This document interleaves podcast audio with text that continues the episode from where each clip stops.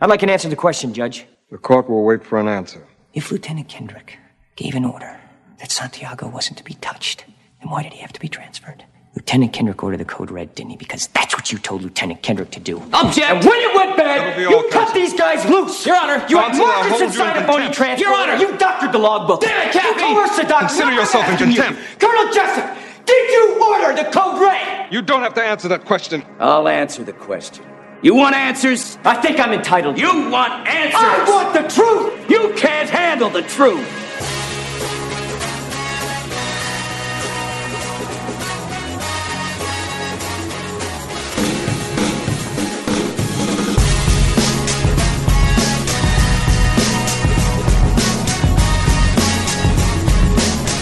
Bem-vindos, senhoras e senhores, a mais um podcast para falar sobre filmes e séries de TV. Nós somos os podcastinadores. Eu sou o Gustavo Guimarães e aqui comigo, de shortinho e baby look, jogando vôlei na areia, estão Tibério Velasquez, Pô, cara, o Tom Cruise me lembra quando dá problema no computador lá do trabalho e eu fico, suporte técnico, suporte técnico, e ninguém aparece. Mano. Eu não entendi a referência. Vanilla Sky. Ah, não lembro desse livro de detalhe. Pensei que você ia berrar, show me the money! No final fica, tech support, tech support. Rodrigo Montaleão. Fala pessoal, aqui é o Rod e essa mensagem se autodestruirá em 5 segundos. Boa, boa. E vai ter musiquinha? Pam, pam, pam, pam, pam, pam. O Elvis tinha que dar um jeito de cantar, não importa o que, ele tem que dar um jeito de cantar, sempre. Ué, espera chegar em Top Gun que você vai ver a nossa interpretação aqui.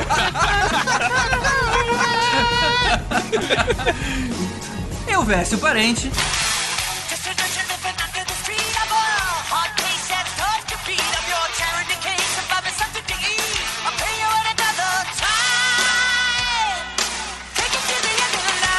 Ahá, Tom Cruise também canta. Não é só a gente que canta, ele também canta. Acho que é por isso que você ficou inspirado, né? Todo podcast você quer dar uma cantadinha. Você deve se imaginar ali no de Tom Cruise, né? Eu não sei o que, que foi de, de autotune lá, porque assim, se o cara em sei lá quantos anos de carreira, trocentos filmes, ele só cantou em um filme, é capaz da voz dele não ser lá grandes coisas sem o autotune. Mas, de qualquer maneira, ficou legal ele cantando esse filme. É, de uma forma geral, os atores americanos, eles são bem versáteis, mas eu acho que nesse caso eu chutaria que não é o caso dele, não. Ele dá uns agudos muito fortes nesse filme, é muito difícil fazer isso. Sim, sim. E continuando mais uma vez aqui com a gente, Carlos Voltor. Vocês não aguentam a verdade. Isso é bom, cara. É- Cara, essa frase é icônica, né? Sim. Ele é muito boa. É, pra mim, um dos melhores filmes dele. É um dos Esse filme é muito bom, melhores. muito bom. Esse é um programa no nosso formato personalidades. E hoje a gente vai falar do cara que já foi figurante, astro de filmes adolescentes, astro de filme dramático, astro de filmes de ação e um dos maiores salários de Hollywood, Tom Cruise. Vamos falar sobre sua carreira e seus filmes logo depois dos e-mails.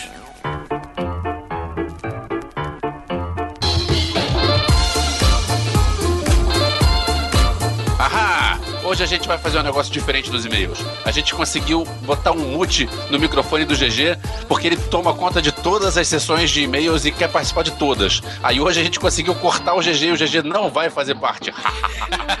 Acabou essa moleza. A gente chegou, dominou a área. Eu tô só vendo um monte de mensagem no WhatsApp aqui dele, Uh, uh, revoltado. vamos invadir? Uh, uh, vamos invadir? Mas agora é nossa, agora tá dominado. é isso aí. Então, Rod, o que, que tem de e-mail aí bom? É, nossa primeira cartinha é da Sofia Nóbrega, arquiteta e urbanista. É, ela começa aqui falando que na hora que a gente tava comentando do Fred, na hora do pesadelo, a voz do GG começou a ficar com eco e que ela começou a ficar com medo na hora, deu até vontade de parar de escutar.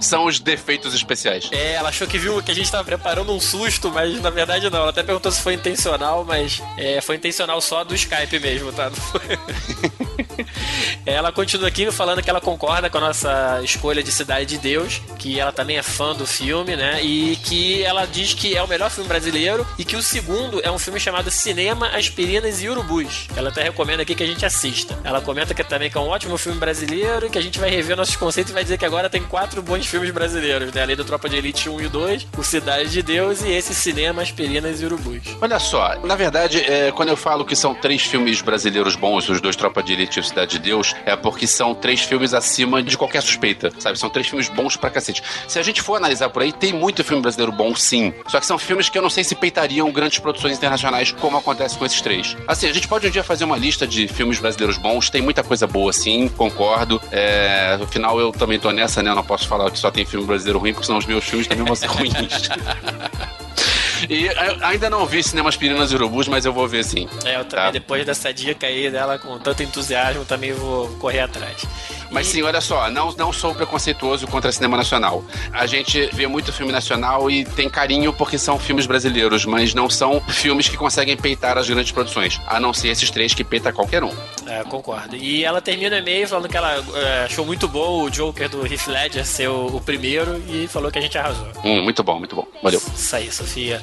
Bom, e a segunda cartinha, o que, que você manda aí, Alves? Tem outro e-mail aqui do Sérgio Salvador que fala assim: Salve, salve, podcastinadores. Sobre o vilão do filme Onde os Fracos Não Têm Vez, a exótica arma que ele usa é uma ferramenta pneumática para matar o gado nos abatedouros, com um pequeno, mas fulminante golpe na nuca. Rápido e sem dor. E teoria, nunca levei isso na minha nuca, nem conversei com o boi que sobreviveu para saber mais. É, acho que se é um negócio letal, não adianta nem conversar com o boi, né? Ou também você pode dormir se conversar com ele, né? É, pode ser. E se for a vaca, ela pode tossir, porque agora a vaca tosse. O GG da Sora deve estar falando que a gente envergonha ele.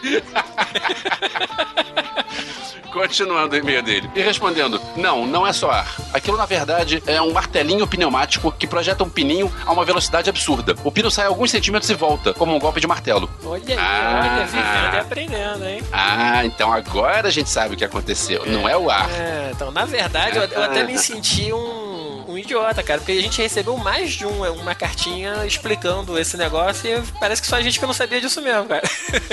Ou É. o nosso público é criado na fazenda, sei lá, pode ser também. A gente é urbano demais, né? pode ser. Mas então tá aí a explicação da arminha de, de ar do, de onde os fracos não têm vez. Pois é. Aí ele termina dizendo: continue com excelente trabalho, pode crastinando sempre. Valeu, Sérgio. É isso aí, a gente pretende continuar e. E pretendemos, enquanto a gente conseguir manter o GG fora, a gente vai nos e-mails. Mas a gente já vai liberar pra ele voltar pro resto do podcast. Pois é, pessoal, e é isso aí. Né? Não deixe de escrever pra gente no e-mail podcastinadores.gmail.com e também no site abacaxivoador.com.br e facebook.com.br podcastinadores. Vamos seguir agora com a filmografia de Tom Cruise.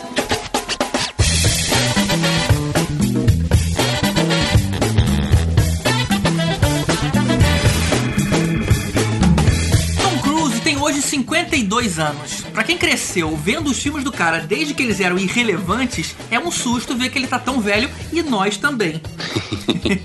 O problema é que nós parecemos mais velhos do que ele parece velho. É, né, cara? É o Esse é é o poder do dinheiro. Uma vez eu fiz uma lista de atores que envelheceram melhor. O Tom Cruise é de longe o, o melhor deles. O cara com 50 anos de idade aparece quase sem roupa no Rock of Ages e tá inteiraço, assim. É. Tá melhor do que todos nós aos 30. Impressionante. É, ele aparenta estar ainda na casa dos 30. Mas ninguém envelhece melhor que o Nicolas Cage. O maluco é imortal, cara. Tem foto dele do século retrasado que não tá igualzinho. Esse meme, né? O Nicolas Cage, ele sempre foi velho. Ele sempre foi aquele, é, um cara mais velho. Você não, não lembra do Nicolas Cage novo. Você sempre lembra ele com a mesma cara que ele tem hoje. Keanu Reeves é pior, cara. Você só não pode ver o Picadinhas Estudantis. Ah, Porque aí você vai ver o Nicolas Cage novo sem falar nada. Tá vendo só? Isso é uma coisa. O agente do Tom Cruise é muito melhor do que o agente do Nicolas Cage, né? Inclusive, isso é uma coisa bastante interessante, cara. O Tom Cruise, ele sempre alternava entre um filme que ele seria um filme teen e um outro com um filme mais sério. Mesmo ele recebendo propostas de ganhar uma grana fazendo mais filmes idiotas, o agente dele segurava a onda e falava: Não, ainda não, ainda não. Vamos fazer esse primeiro, depois a gente faz aquele. E aí a filmografia do cara é sempre assim, sempre fazendo um filme mais fútil e outro filme mais cabeça. Isso é bem interessante. Sim, é gente que sabe administrar bem a carreira. Exato. Alguém de confiança e talentoso por trás, né? E o cara já trabalhou com os maiores diretores de Hollywood: Coppola, Ridley Scott, Martin Scorsese, Oliver Stone, Brian De Palma. É sinistro. O cara tem um currículo. John Woo. Ron Howard, Ridley Scott, Tony Scott, Spielberg. Kubrick. Neil Jordan, Cameron Crowe, assim. Paul Thomas Anderson. Caramba, o cara é sinistro. Ele realmente foi bem assessorado aí. É, e o curioso é que o Tom Cruise ele meio que caiu de paraquedas, né? Na verdade, ele, ele participava do time de luta livre da escola. Ele, até hoje, ele, ele gosta do esporte, né? Só que ele teve uma fratura no joelho e ele teve que sair do time. Aí ele tinha que fazer alguma atividade extracurricular, ele começou a fazer aula de teatro no, no colégio, né? E aí começou com a carreira dele de ator, né? Como todos nós, sempre que a gente precisa de uma eletiva, ah, eu vou fazer teatro. Mas isso foi antes ou depois dele achar que ia ser padre? Caramba, Acho rolou isso mesmo? depois. Não, isso foi depois, é. Isso foi depois. É, acho que quando ele era novo, ele chegou a fazer um seminário pra franciscano, alguma coisa assim, mas acho que não- ele desistiu. Acho que ele começou a pegar as freiras, né? E falou: "Ó, Isso não deve É. ser pra mim. acho, né?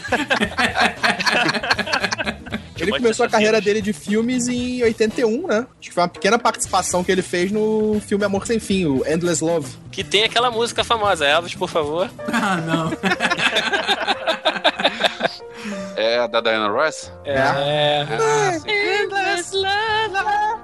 There's only you in my life, the only thing that's right. O filme, na verdade, só vale a pena porque ainda tinha uma nova e bonitinha Brooke Shields. É bem draminha. Inclusive, eu, eu É. levei um susto saber que o Tom Cruise teve nas filmagens. É, ele faz uma ponta, ele é um dos amigos do principal, ele nem. Ele só tem uma fala no filme, ele mal aparece, na verdade. Ele não tá nem perto de ser um principal, ele não tem muita parte na história do desenvolvimento, mas foi ali que ele começou. Tipo Johnny Depp, assim, na hora do pesadelo, assim. Eu acho que ele teve um começo talvez melhor, né? E pelo menos ele não morreu no primeiro filme, né? Ah, mas ele deve ter pego a Brooke Shields, cara. Se bem que ela era, Começou a ela, carreira, ela era bem menor Tinha muita ali. competição nesse filme, tinha muita competição nesse filme. Ah, um filme cheio de competição era aquele Outsiders, né? Que tinham todos aqueles bonitões daquela época. O Outsiders é um dos três filmes hoje considerados como o núcleo do Brad Pack, que surgiu uma galera de atores Ah, conhecidos, sim. que era esse filme, O Clube dos Cinco e O Primeiro Ano do Resto de Nossas Vidas. Eram filmes com elencos com muita gente, que quase todo mundo ficou bem famoso ao longo dos anos 80. Mas esses especificamente eram só homens, né, cara? Aqueles homens que as mulheres compravam revista com pôster dentro deles, sabe? Os outros ainda estão É. dá uma coisa mais equilibrada. Tinha- Tinha o Sir Thomas Howell, o Matt Dillon, Ralph Macchio, tinha já o falecido Patrick Swayze, o Rob Lowe, Emílio Esteves. Era a galera realmente que se tornou uh, grandes astros dos anos 80 e 90.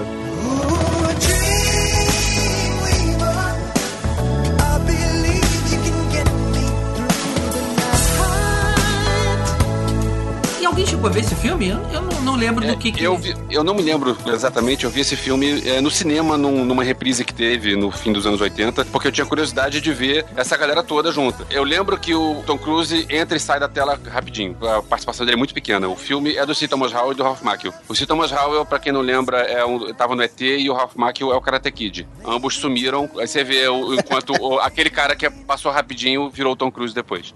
E lembrando que esse filme é dirigido pelo Coppola. Isso, Coppola. Sim, mas antes desse ainda teve um que eu considero até um filme conhecido, mais conhecido até do que esse mesmo, que é o TAPS, que é o Toque de Recolher, que era da rebelião de um grupo de estudantes numa academia militar que ia ser fechada pelo governo e os estudantes tomam conta do lugar para que a coisa, para que ela não fosse fechada. Ah, parece maneiro. Não vi, não. O filme é muito bom. O Tom Cruise também não é um dos principais. Ele faz, tipo, um dos garotos que é um dos comandantes dentro da escola, junto com o Champagne, que também tá nesse filme. E você tem aí o Timothy Hutton, que era o principal do filme, e o general, que era o chefe da academia, que era o George C. Scott. Mas no Taps, pelo menos a participação dele é melhor do que no The É maior do né? que no É. Outsiders e no Do Endless Love. Ele faz um papel bem mais visível ali, né? Ele já tá chegando aí na carreira um pouquinho melhor, né? Mas é, antes dele chegar na carreira boa, ele fez um filme que pouca gente conhece chamado Losing It. E eu lembro desse filme de 83 e ele passou aqui no Brasil como Pork 3. Não era Porquis, como os outros não, ele é Pork 3.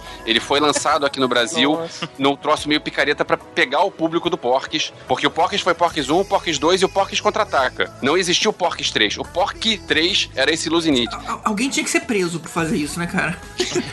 É, mas- Ah, mas cara. ele faz até hoje com os filmes da Disney, pô. Tem o Carrinhos, tem vários, cara, que é imitando pô, os originais. Eu lembro que o filme não é lá grandes coisas, agora é curioso você ver hoje em dia é quem tava no filme. O filme é dirigido pelo Curtis Hanson, que ganhou, chegou a ganhar Oscar pelo roteiro do Los Angeles Cidade Proibida. E além do Tom Cruise, ele tem no elenco Jack Early Halley, John Stockwell e Shelley Long. Então como é que o filme assim pode ser tinha, tinha uma galera boa no filme. Mas assim, esse aí é um filme que ficou no limbo. Passou, passou É. batido. Passou batido. É uma galera boa, né?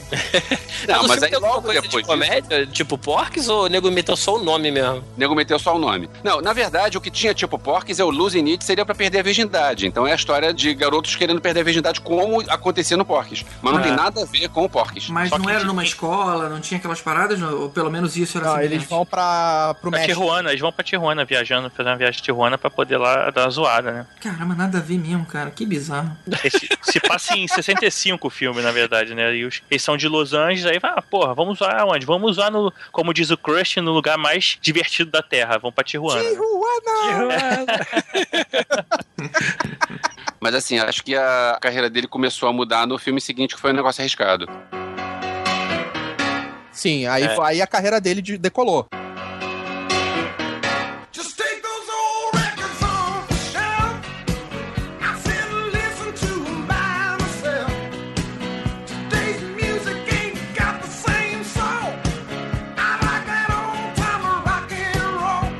Foi o primeiro papel principal dele, né? Ele era o ator principal do filme grande, né? Eu acho que o Luzinit ele também era o principal, mas acho que não conta. Pois é. Não adianta você ser o principal de um filme que ninguém viu. Mas o negócio arriscado, sim. E o negócio arriscado tem algumas cenas clássicas até hoje, tipo ele dançando de cueca na sala enquanto É. tá é, arrumando as coisas pra chegar a Rebecca Demoney. Sim, E essa sim, cena ela foi improvisada, né? No script só tava falando assim: Joel dança de cueca na casa. E ele que fez os passos da dança. Ele que inventou. Ele que dançou. E esse filme, ele teve uma carga dramática ali, né? Logicamente, eu lembro de ter visto naquela época mesmo, né? Não foi nem em reprise. Quer dizer, aquelas primeiras reprises, né? E aquela cena aonde. Porque qual é a história, né? Ele é um adolescente maluco, né? Que aproveita que tá sozinho e liga pra uma prostituta. Ela vai lá e eles, ele começa a se envolver com ela. E ele percebe o seguinte: não, ela tem a ideia de chamar outras mulheres, outras prostitutas, pra atenderem na casa do cara. E ele começa a ganhar uma grana, uma participação sobre por isso. Então, ou seja, ele começa a fazer muito dinheiro. E aí é lógico, começa a arrumar confusão com o cafetão dela. Mas a cena final, cara, depois da casa tá completamente destruída e ele tem que dar um jeito porque tá chegando os pais, tá chegando um cara que ia fazer uma entrevista com ele pra ele entrar numa, sei lá, acho que ele era numa escola super concorrida e tudo mais. É, essa cena acontece quando ele tava pra conseguir dinheiro pra recuperar as coisas dele, que o cafetão tinha roubado. É verdade, o cara tinha limpado a casa dele inteira e ele vai piorando a situação cada vez mais. Foi bacana, cara. Esse, esse filme É, foi ele destrói a Porsche do pai, ele faz várias merdas, ele precisava de dinheiro. E aí ele pega a a Rebecca De Mornay, chama as amigas dela e ele faz uma grande festa vendendo as garotas na casa dele. Chama todos os amigos lá do colégio pra casa dele pra poder arrumar esse dinheiro. E aí ele consegue o dinheiro, dá confusão, o cara vai lá pra entrevistar ele e acaba que ele passa na faculdade. Ele coloca uma E- prostituta pra tomar conta do cara e o cara fica amarradão. É, não, ele, ele liga o foda-se, na verdade. E aí o cara acaba se divertindo na festa. Tem a cena pra mim que é foda nessa, logo depois disso, que é quando ele vai para com ela pro metrô, pro trem, que é quando eles ficam juntos, quando ela- eles fazem sexo no metrô. Mas depois tem a cena dela no caminhão, ele tendo que recolocar todas as coisas na casa antes dos pais chegarem. É uma correria louca dele botando as coisas todas, arrumando, colocando tudo. E a última coisa era um ovo de cristal, que era a parada mais cara e bizarra que tinha na casa, que o cara arremessa pra ele correndo e ele agarra o negócio e consegue botar a tempo em casa antes dos pais chegarem. Maneiro. E, e legal que não era um filme, tipo, curtindo a vida doidado, né? Não é coisa totalmente adolescente. Tinha uma carga ali de drama que me lembra um pouquinho. Elvis, a gente já conversou sobre esse filme antes. Qual o nome daquele filme que o cara passa a noite inteira tentando voltar pra casa? Achei depois de horas, né? De- Depois de horas. Pois do é, tem, tem aquele drama ali de, de, caramba, os problemas vão aumentando, eu não sei como é que vai acabar e a parada vai piorando de uma hora pra outra. É interessante, é divertido esse ponto. Acho que foi a primeira indicação do Tom Cruise alguma coisa. Ele teve indicação ao Globo de Ouro aí de melhor ator de comédia musical por esse filme. Pô, maneiro, É. maneiro. E tem uma coisa interessante, cara, porque é aquele negócio que o nego fala que sorte não existe, né? A situação de você estar preparado quando a oportunidade surge. Porque esse filme ia ser dado pro Timothy Hutton, que é o. aquele- Que teve com ele também no, no Taps. É, no TEPS. E acabou que ele recusou o papel e o Tom Cruise assumiu. Deu no que deu aí. É, hoje em dia o Timothy Hutton tá fazendo o quê? É, pois é. Não, agora ele é diretor, cara. Acho que ele virou, se eu não me engano, ele virou diretor aí. Mas. Ele, na É, te- ele- ele não, começou na TV, não. né, cara? Não. Mas ele começou não. na TV, ele deve ter voltado pra TV, provavelmente, né? Essa galera não larga. Ah, tá aqui em Leverage, série. Yeah. É. É, É, que já acabou há dois anos essa série. E agora vai American Crime em 2015. you take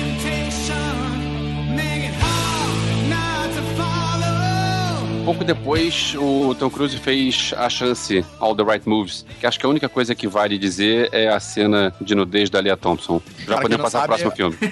Pra quem não sabe, é a mãe do Marty McFly. Isso. Sim.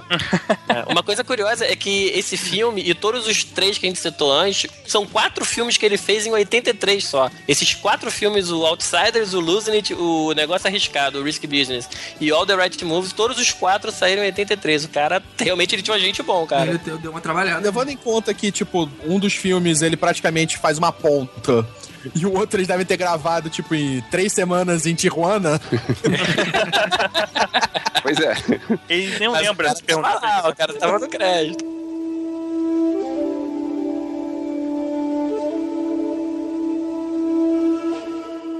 Em 1985 teve A Lenda, que eu confesso que não vi. Vale dizer que a lenda era o filme do Ridley Scott logo depois que ele fez Alien, o Oitavo Passageiro e Blade Runner. Ou seja, a expectativa tava lá em cima, né? Era o filme Pois é. badalado. É. e é um filme que não tem nada a ver com nenhum desses dois filmes. Nada né? a ver. Tipo, É ele fantasia. sai do futuro, ele sai da ficção científica e vai pro mundo da fantasia. E eu acho que tem elementos muito fodas nesse filme, tipo o próprio Diabo Darkness do Tim Curry, é, eu acho que é sensacional aquela a figura dele. É, pra Tem mim é a- a melhor representação de um diabo no cinema até hoje. Eu não digo que é a melhor, porque eu gosto muito do, do Robert De Niro no Coração. Satânico. Coração né? satânico. Coração sim. satânico. Mas assim, eu posso dizer que é uma das melhores interpretações da carreira do Tim Curry. Também. Sim. É, e falando em Diabo, a gente tem também o Alpatino, né? Alpatino e Advogado do Diabo, acho que é sensacional também como Diabo. É, é verdade. Sim, sim. Mas de qualquer maneira, esse diabo do Tim Curry é muito bom. E mais a representação física dele, né? A imponência Isso, isso, física. isso. É, é, É eu tava me referindo exatamente a isso. É o visual, né? A figura, né, do diabo de chifre, né? Aquela coisa tá Isso. acostumado a ver. Não era uma coisa interpretação do diabo, né? Ele era o diabo. É, né? exatamente. Visualmente o diabo. Mas engraçado que num filme de fantasia, eles usavam um vilão que seria o diabo, né? Podiam ter colocado um vilão diferente, né? Já que era uma fantasia, coloca o monstro, o Sauron, sei lá, alguma coisa assim, né?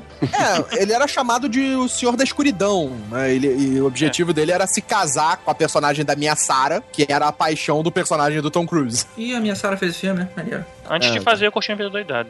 Minha Sarah é sensacional também. É, é. Era a minha crush de adolescente. De muitos, de muitos, com certeza.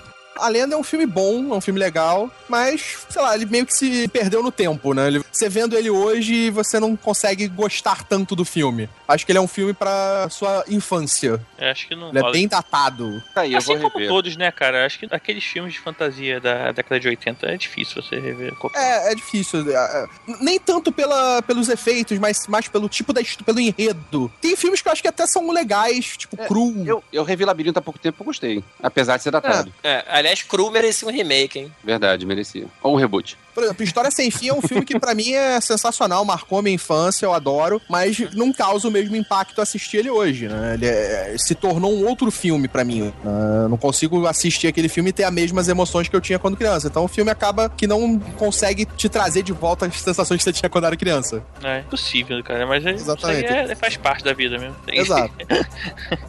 Mas que o filme é grandioso pra quando você é criança, acho que deve sempre ser mostrado pra criança esse filme. Uhum. É pra saber o que que acontece.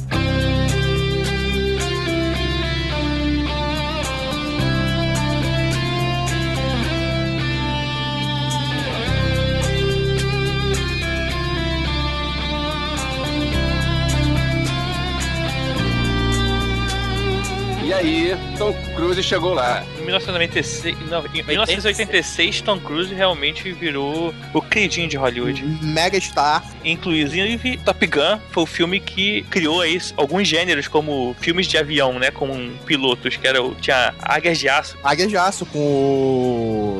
Louis Gossett Jr. Luiz Gosta de Júnior, aquele negão. Águia de Aço 1, 2, 3, Aí 4. depois teve Trovão Azul, Águia de Fogo, realmente virou Não, uma... mas esses eram. Ah, eles já eram de helicóptero. helicópteros. Helicóptero. Era e do pra ar, TV. Né? É, é, tá certo. É que na, na TV não podiam levar aviões, eles só levavam helicópteros pra TV. É. E esse filme foi o primeiro filme do Tom Cruise que bateu os 100 milhões de dólares no- nos Estados Unidos, né? Realmente foi blockbuster mesmo, cara. E esse filme, segundo o Quentin Tarantino naquele Vem Dormir Comigo, é um filme gay. É um filme gay, é um filme gay. É, a gente chegou a falar isso já, né?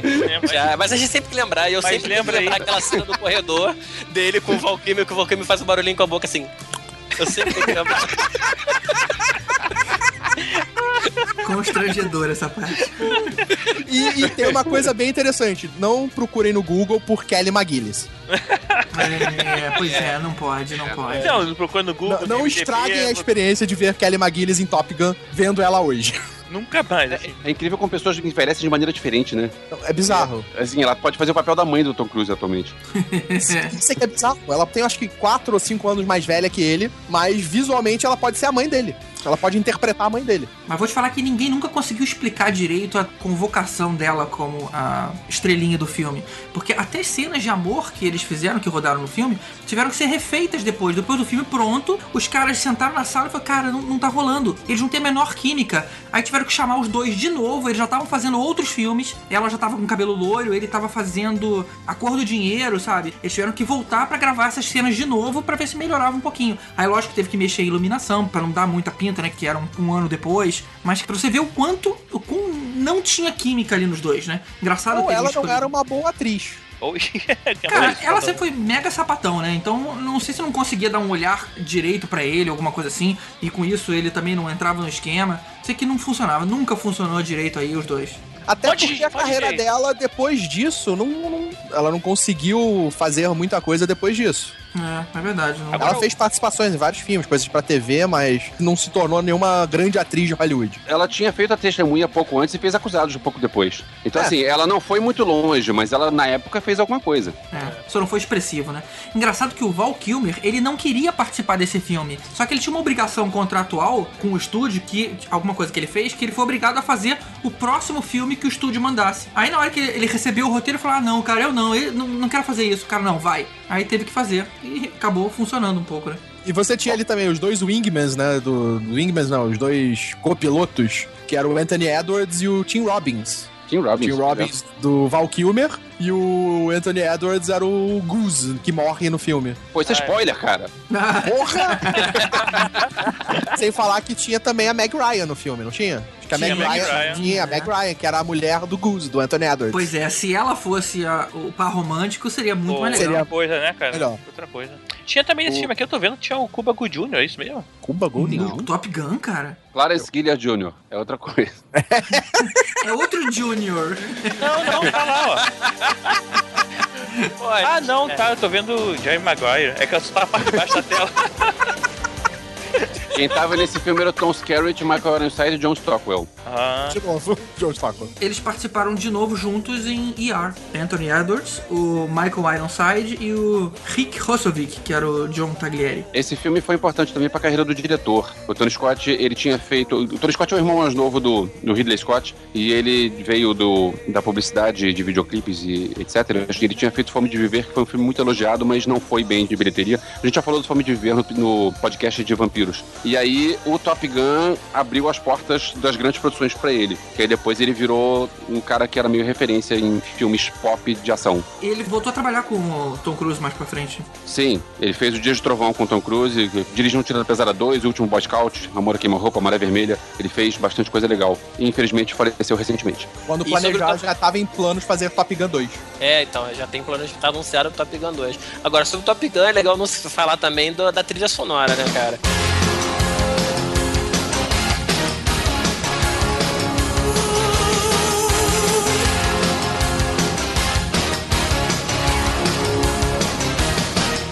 É, junto do de Rock 4, pra mim, de música de filme, de trilha de filme individual, assim, era um dos melhores da época, cara. Era, Era Rock aquele 4 disco que todo mundo tinha, né? E quem nunca dançou Take My Breath Away quando era moleque nos hi-fis, né? Quem nunca, né, cara? É, na verdade, isso era uma época que a geração de hoje não conhece, uma coisa que era extremamente importante pra pessoas como nós que eram tímidas, que era uma coisa que existia nas festas chamada música lenta. Isso era ótimo, você puxava uma menina pra dançar, ela era obrigada a dançar com você, porque tinha a questão da vassoura, e pronto, toda a sua timidez ia embora porque vocês estavam dançando ali. Hoje em dia não tem mais isso, né? Na verdade, hoje em dia não tem mais música lenta. Uma pena isso. Hoje em dia O- só tem a cama. O tema do. o tema do Top Gun, o, o tema instrumental, o Top Gun Hino. Anthem, É. é do Harold Faltermeyer, que não sei se vocês sabem, ficou conhecido com uma outra musiquinha famosa do Um Tiro da Pesada. Ah, que legal. E a, a guitarra era do Steve Stevens, que era um guitarrista também famoso, de só que ele fazia mais coisa de estúdio. É a parceria dos dois, o Steve Stevens e o Harold Faltermeyer. Excelente tema. Sim, muito bom. Os dois.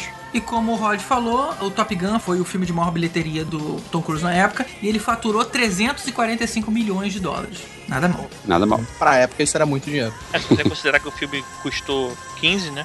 É. E o mais legal é você ver as imagens do Top Gun, tipo, as imagens de, de ação aérea, sendo reutilizadas em vários filmes. Ah, é. Tipo, perseguição de MiG. Então, tipo, em vários filmes você tem aquelas cenas. O próprio depois, o Águia de Aço, tem várias cenas do Águia de Aço também espalhadas por vários filmes que você for, vai, vai vendo nos anos 80 e 90, que tem cenas de avião, você tem cenas que copiadas desses filmes, cenas iguais ou, ou reutilizadas. Teve uma propaganda que não lembro se era da Pepsi ou da Coca, era uma das duas que também usava essa, essa cena Pepsi, do. é um, um- Era da Pepsi, né? um do de piloto ba- de de cabeça pra cabeça baixo. pra baixo. É, você viu como é que o negócio bombou, né? Não, e sem falar que hoje em dia seria tudo computação gráfica, ninguém ia gravar um Mickey de verdade voando assim. Não, mas Provavelmente eu ia filmar o que cara. ali não era de verdade, né? Aquilo era em estúdio, então um, um robô. Não, avião não, cara. Não, um avião, cara. As Você, cenas você de- não tem como aproximar um avião como eles fizeram ali. Você tem ah, a cauda não, em sim, cima. mas sei lá, hoje em dia acho que o nego não filmaria com caça assim. Hoje em dia virar aquele filme da Jessica Biel, que era uma inteligência artificial no, no avião, que eu esqueci o nome. Stealth. Ah, É, ia virar esse Stealth. filme que hoje em dia é isso. Top Gun dá de mil a zero nas cenas de ação desse filme, é um filme sendo muito mais velho, né? Sim. Sim. E eu acho que foi Top Gun, é, depois de Top Gun, acho que foi um dos únicos filmes do Tom Cruise que tem uma paródia, né? Que tem o Top Gang. Top Gun. Top Gun. Era o- Muito Pô, mas era muito bom. Mas aí Top Gun é, é uma prova de tudo, né? De Rambo, de principalmente. É. Ah, sim, Sim. mas. É, só mais de um nome, né? E foi o primeiro filme do, do Charlie Sheen? Não. Não, Não, já tava velho quando fez esse filme. É mesmo? É. Acho que eu conheci a partir desse filme só. Pô, ele sei, tá Curtindo a Vida Doidado. Charlie Sheen. Ah, É verdade, ah, tá. Sheen. Tá, pera, mas ele faz um- uma pontinha ali, né? Que nem lembrar do Tom Cruise no Endless Love, não dá, né? Não, É, sim, mas. ele tipo, faz uma ponta fazendo ele mesmo, atualmente. Mas ele sempre interpreta ele mesmo, né, cara? atualmente, atualmente ele deve ficar falando Jesus e Charlie, né?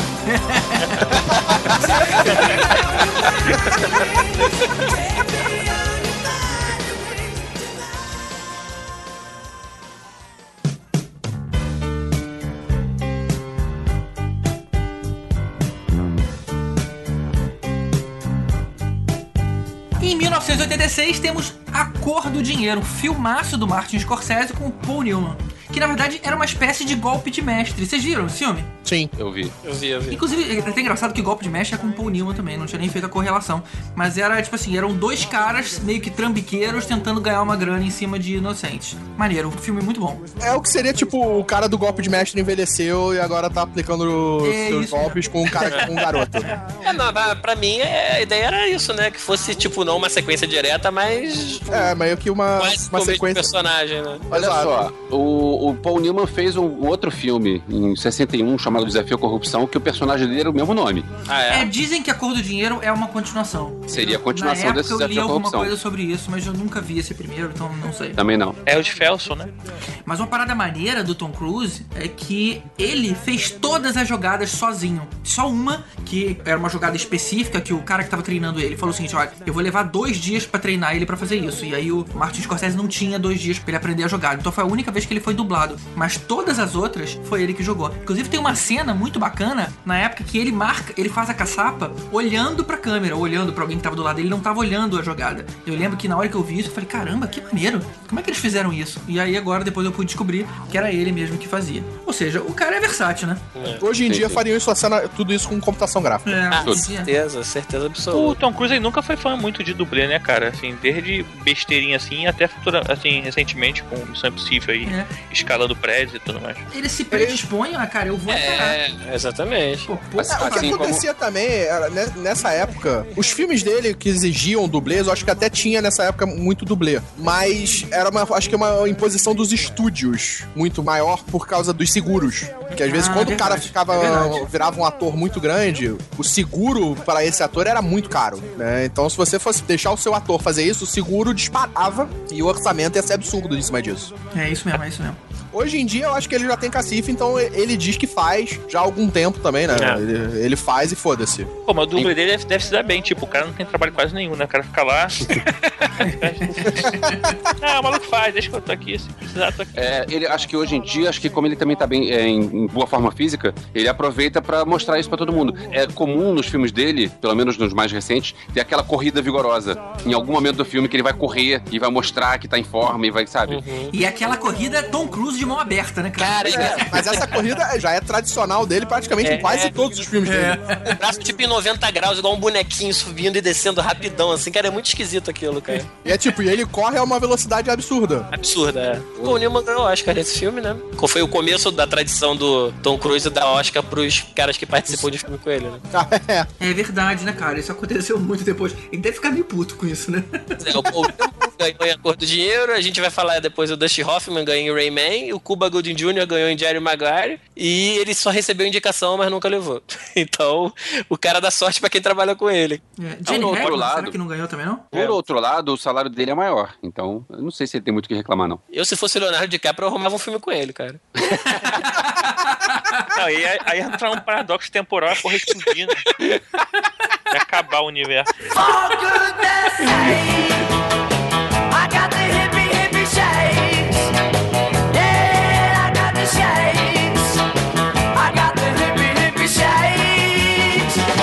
Depois de trabalhar com o Scorsese e fazer Acordo do Dinheiro, que era um filme muito bom, ele resolveu fazer o Cocktail, que é um filme muito ruim. Como é que é o nome do, do filme, velho? Não Cocktail. confundir coquetel com Tail, Cocktail, ué. cocktail do Miele ou com rabo de galo. o rabo de galo. Cara, eu lembro que eu vi esse filme no cinema e no cinema mesmo, eu, já- eu moleque, já achei o filme muito ruim. Apesar de ter Elizabeth Shue quase pelada. É, quase. Aí o problema. O que seria quase pelado? Side boob, né? Side boob. Boob, é quase Side pelado. boob. Tá aí o problema do filme. É, talvez se nós não tivesse no side, talvez fosse melhor. Mas assim, o filme é ruim, né? A única coisa que vai nesse filme é os malabarismos que eles ficam fazendo, que o Tom Cruise e o Brian Brown ficam fazendo. Isso é divertido, mas isso assim, isso dá um, um clipe de 5 minutos de YouTube e acabou. Não, e tem uma musiquinha E bacana tem, o- também. e é. tem o Brian Brown, né? O Brian Brown, eu acho que foi um ator, assim, ele é um ator bom. É, eu gosto desse cara também. Eu lembro dele, o sucesso dele foi FX. É Isso, verdade. Brian verdade. Bennett. Caraca. Caramba, muito antigo esse filme, muito bom. Ele fez FX e FX2. Isso. o- Cara, pode crer. Será que o Tom Cruise mesmo que fazia os coquetéis também lá, ele que aprendeu a fazer? Também, cara, também, Também, ele né? fazia. Se você dá uma olhada no YouTube, você vai ver que eles não eram tão legais quanto a gente imaginava que era. A nossa lembrança é que, caramba, os movimentos são, são mega complexos. Mas você vai ver de novo, eu falo, não, não era tanto assim. Eram vários takes, então, ou seja, eu acho que ele tentava um movimentinho de cada vez, mas é ele que tá fazendo. Ah, legal. Cara, mas aí foi mais uma onda do Tom Cruise que, assim, o cara sempre trazia um gênero à tona, né? Teve a questão que a gente falou do Top Gun, né? Com um filme de avião. Esse negócio também, eu lembro nessa época, cara, assim, negócio de barman bombou, né? Assim, Ah, assim como no- na época do Cor do Dinheiro, a sinuca. A Sim, sinuca. sim, é. E é, o depois, filme faz assim... sucesso, aí não é ele não, né? Aí é mais pelo filme mesmo. Não, é sim, mas... Ele mas- fez mas um ele tá samurai, junto, o que né, mais cara? tinha era samurai pela rua. É o quê? Quando ele fez Principalmente- Vanilla Sky, o sorvete de vanilla bombou, pô. Pô, quando teve filme de ninja, as ruas estavam vazias. Mas estavam cheias, na verdade. E de olhos bem fechados foi uma proliferação de cegos. Caramba, enlouquecemos aqui. Vamos voltar. Cara, mas na verdade, esse filme Coquetel, ele é o mesmo filme de um que estreou um ano antes, que era o Dirty Dancing. Porque se vocês forem parar pra pensar, é o mesmo roteiro. Os dois são a história, sei lá, de um bonitão que trabalha num clube executivo pra rico, é, tem um talento qualquer pro trabalho dele, um dança, o outro faz é, drink, e ele acaba se destacando por causa disso. As mulheres adoram eles por causa desse talento, as riquinhas se apaixonam por eles e os pais é, são contra, tentam subornar pra eles se afastarem, e aí no final das contas eles acabam, acabam juntos, ou seja, os filmes são iguais. Mas ele falou uns 20 filmes que é, é, aí no roteiro. É, mas foi um, um ano depois do outro, sabe? O roteiro foi muito igual, cara. Impressionante isso. E não tentaram disfarçar. Who cares?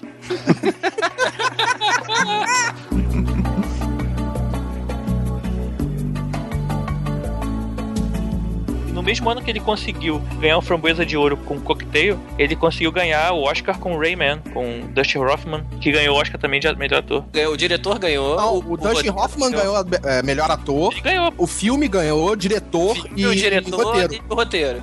A gente tava falando também de nomes de filme, né? Que eles traduzem alguns, outros não traduzem. Aí, tipo, teve dois agora Pois que eles é, não Rayman. traduziram, né? Coquetel não foi traduzido, Rayman também não traduziram. Homem-chuva, né? Homem Coquetel ia trazer o quê? Rabo É, de galo. Eu lembro que as más línguas na época diziam que o Rain Man tinha dois autistas na tela. É. Ah, já. Mas vocês lembram por que, que o que, que justificava o título do filme? Você tinha lá o irmão do cara, que era autista. Na verdade, a história era: o cara é um garotão e ele descobre que o pai morreu, e, e o pai era milionário e só deixou um carro e umas flores. Aí ele descobriu que toda a fortuna foi para um irmão autista que ele não conhecia. E aí ele decide ir encontrar esse irmão e brigar pela guarda dele, pra ir pro, acabar ficando com o dinheiro. Só que eu não sei o porquê essa questão da chuva, né? Eu não lembro nem de chover o filme. Tinha uma explicação, mas eu não lembro por que não. É, Eu só lembro que o cara era bom pra caramba de matemática, né? O, o Dustin Hoffman. Ele contava os palitinhos que estavam É. no chão, né? É, tinha a questão daquele autismo, que eu não lembro o nome agora, que tem um nome específico, que é, a pessoa gera, assim, questão de matemática, até usado no filme que o garoto decifra um código, né? código para o inferno. É um código de uma revista que ele bota lá o tipo, a criptografia de uma revista, dessa de caça-palavras, aí o garoto acaba descobrindo que também é um tipo de autismo que tá, né? E aí é a questão de contar palitos, né? Aquela parada. Mas aí Padrões, o cara né? fez o que qualquer um de nós faria, né? Leva o irmão pra Vegas. Ah, por que não? Eu lembro dele tentando atravessar a rua, aí ficava Don't Walk, aí ele parava no meio da rua, Don't Walk, Don't Walk, Don't Walk.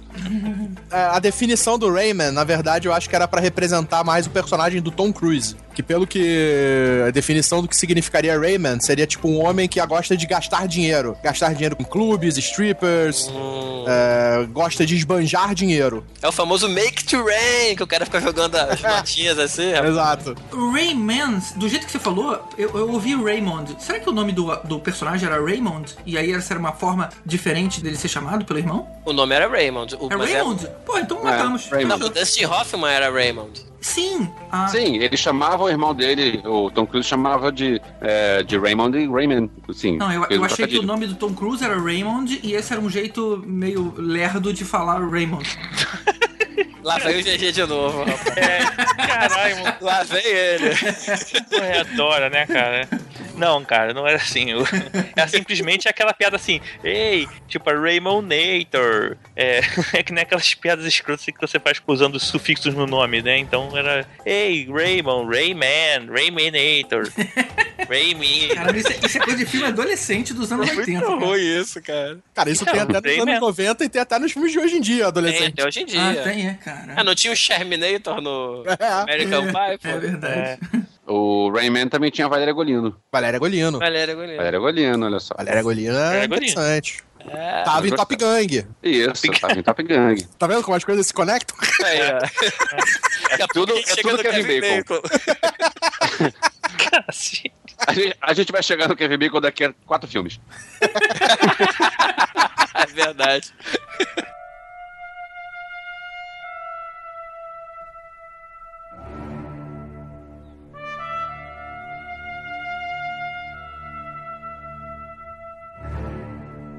E aí, um ano depois, em 89, a gente tem o Nascido em 4 de Julho, e que, curiosamente, é, o Tom Cruise nasceu em 3 de julho, né? E ele faz o Nascido em 4 de julho. Deve ter ficado bolado em fazer esse filme, né, mano?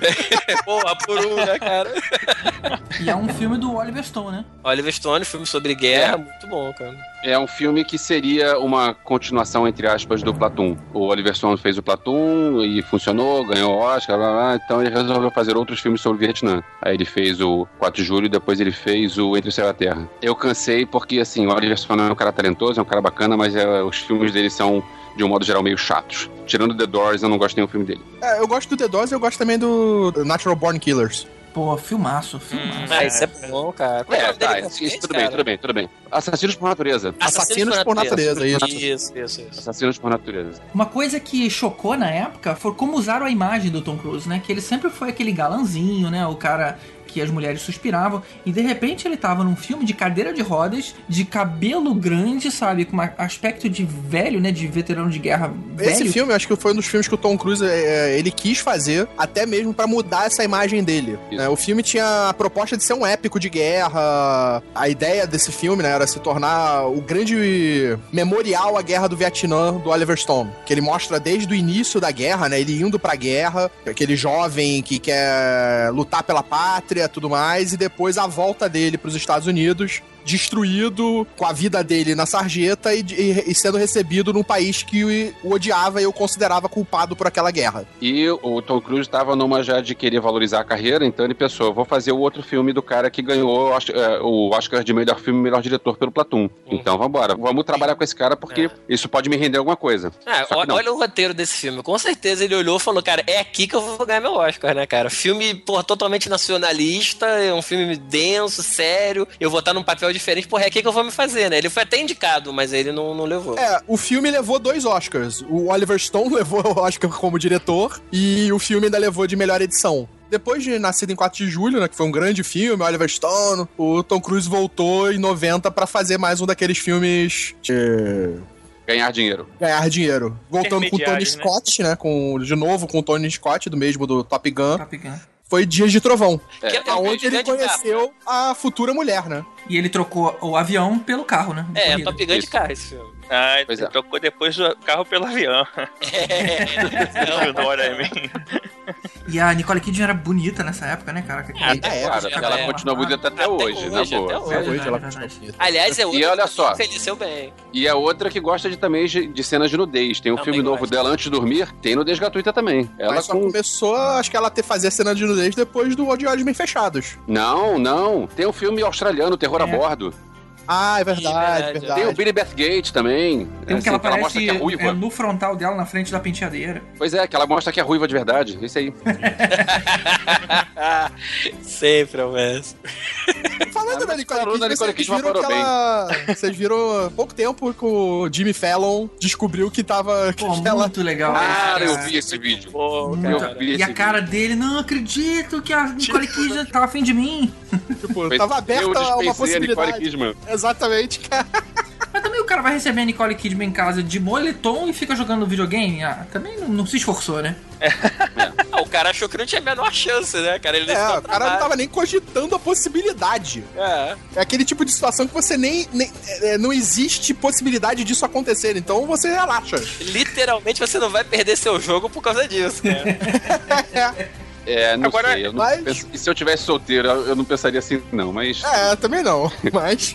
Agora, Ele voltando pensou. a, a Nicole Kidman, foi uma boa troca da Mimi Rogers por ela, né, cara? Assim, a mulher- não envelheceu bem, né? Eu diria que foi a melhor que ele já teve. Ele já teve outros, né? Kate Holmes, a, a Penélope Penélope Cruz. na época da Penelope Cruz eu ficava me imaginando, imagina se eles têm um filho, vai se chamar Cruz Cruz? Na verdade, no passaporte americano ela vai se chamar o nome dela Cruz e no passaporte hispânico ela ia se chamar Cruz. Eu vi esse filme uma vez só na época, eu não achei lá tão grandes coisas não. É, não sei se vale a pena rever. Apesar do elenco ser bom, Robert Duval, É, Randy Cage, Duvall, Kerry Elwes, Michael Hooker, John C. Reilly. Sim, tem uma galera legal. Mas mesmo assim eu continuo achando que eu- é melhor ficar com Top Gun mesmo. Apesar da Nicole Kidman.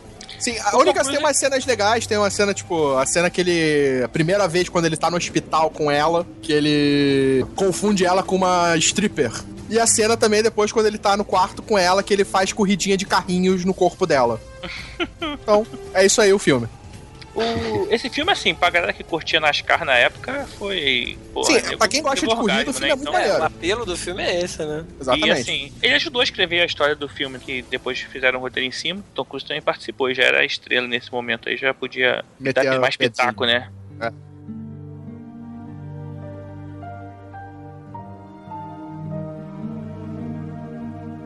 Dois anos depois, em 92, a gente teve Um Sonho Distante, também com a Nicole Kidman, que é um daqueles filmes que ninguém viu, então a gente vai ignorar. Vamos passar pro próximo filme, que é muito mais legal, que é o Questão de Honra com o Jack Nicholson. É um roteiro do Aaron Sorkin, e como tudo que o Aaron Sorkin faz é aquela premissa simples, mas com um desenvolvimento primoroso, onde dois advogados vão lá defender uns fuzileiros na corte marcial porque eles estavam sendo acusados de homicídio. né? Acho que eles mataram um soldado de alguma Terem forma. praticado código vermelho. Exatamente, a gente Isso. acaba descobrindo. Que vocês não aguentam a verdade. Vocês não aguentam a verdade. You can handle the truth. Esse filme é muito bom porque ele tem o Kevin Bacon, então a gente pode usar o Kevin Bacon pra. Você já conecta todo mundo que já trabalhou na vida do Tom Cruise, na carreira dele, com o Kevin Bacon. Pois é, esse filme é o filme que eu mencionei no início sobre um filme de alguém que tava do lado dele na época com um star power tão grande, que era a Demi Moore. E a Demi Moore que depois, tá, continua sendo a Demi Moore, mas ela depois, se você comparar a carreira dos dois, a carreira dela foi bem inferior. A É, carreira dela começou a afundar depois do G.I. Jane, e aí veio striptease, e aí foi só ladeira abaixo. Pois é. Mas na época do Questão de Honra, ela tava tava com o. Star Power lá em cima, que nem o Tom Cruise. Então, assim, Exato. o elenco não, era, não era Tom Cruise e Jack Nicholson, era Tom Cruise, Jack Nicholson e Demi Moore. É. Além do Kevin Bacon do Kiefer Sutherland. Uhum. Excelente É, mas, elenco. mas só os três aparecem no pôster realmente, né? O Tom Cruise, Jack Nicholson e Demi Moore. Eles eram os, os leads do filme, né? Sim, sim. sim. Mas o filme ainda tinha Kevin Bacon, Kiefer Sutherland, Kevin Pollock. Tinha um elenco de peso, né? Era um grande filme. É muito e o bom esse Jack filme. Nicholson, como sempre, né, roubando todas as cenas. Ah, sim, todas as É, cenas com ele, ele era o cara. Ele era o, o principal da cena. né? Eu não Essa me lembro- cena que tem ele falando You Can Handle the Truth, que é o momento praticamente final do filme, né? Quando ele no tá tribunal. sendo interrogado no tribunal, é, é sensacional, é foda. Mas ao longo do filme todo, essa postura general dele é inquestionável. Você, caramba, o cara é um general. Da maneira como ele fala, a segurança que ele passa, a forma, o olhar superior que ele dá em cima do Tom Cruise, que era um advogado estagiário praticamente ali. Sensacional. O filme é incrível. É. E, e foi nessa época dos anos 90 que tava começando a pipocar um monte de filme passado em, em uma disputa judicial, né? Ah, é que esse era militar, mas a gente tava com monte de filme de passado em corte. Teve Esse uma- filme, ele, ele deu origem, na verdade, ele foi um dos filmes que deu origem a uma série militar de tribunal, que ficou famosa, que foi JAG. Ah, tá. Eu ouvi falar, eu É, não vi, não. Logo depois é. essa série estreou. E que depois deu origem a outra série que tá aí até hoje, tem acho que da 13 terceira ou 14 quarta temporada, que é o NCIS, que também é militar e faz um sucesso estrondoso lá fora até hoje. É uma das séries mais vistas até hoje. É.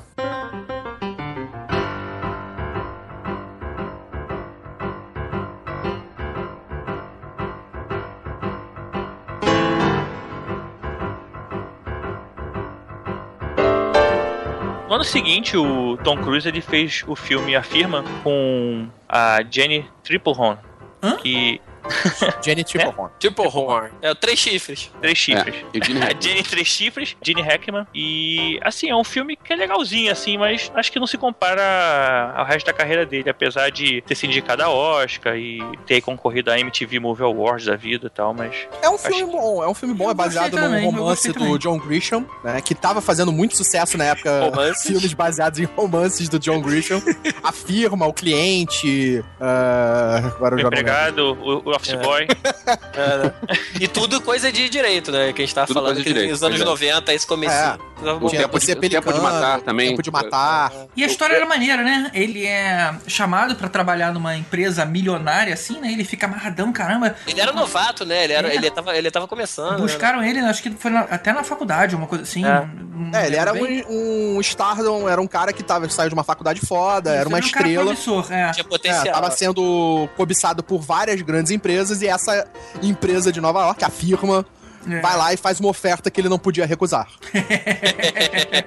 Boa, bem aplicada a referência, porque na verdade a empresa era uma fachada pra lavar dinheiro da máfia. E aí a maneira que o todo mundo que tentava sair dessa firma morria misteriosamente. E aí tem uma hora que o FBI pega o Tom Cruise, coloca uma pressão nele de que ele tem que denunciar todo mundo. Aí ele fica naquela de, pô, e aí eu vou denunciar a máfia? E se eu denunciar, eu vou perder meu registro de advogado porque eu vou quebrar o, o sigilo profissional. E aí tem uma série de coisas, uma- um dilema que ele passa que eu achei bem bacaninha. Realmente E- não tem o mesmo peso dos outros, mas é um filme que diverte bem. bom. E É, tem sei. Ed Harris como agente do FBI e o Gary Busey, que faz o detetive particular junto com a Holly Hunter. Eu não sei se, o- se foi nesse filme que ele começou a história das corridinhas, mas foi nesse filme que eu comecei a prestar atenção nas corridinhas. Ah, é? Eu achei que ele tinha começado a correr no Missão Impossível só. Não, nesse Não, filme não. já Não, tem. não. No dia- acho que no Dias de Trovão ele já tem corrida. Uma É, mas aí a gente tá e- falando de carro, né?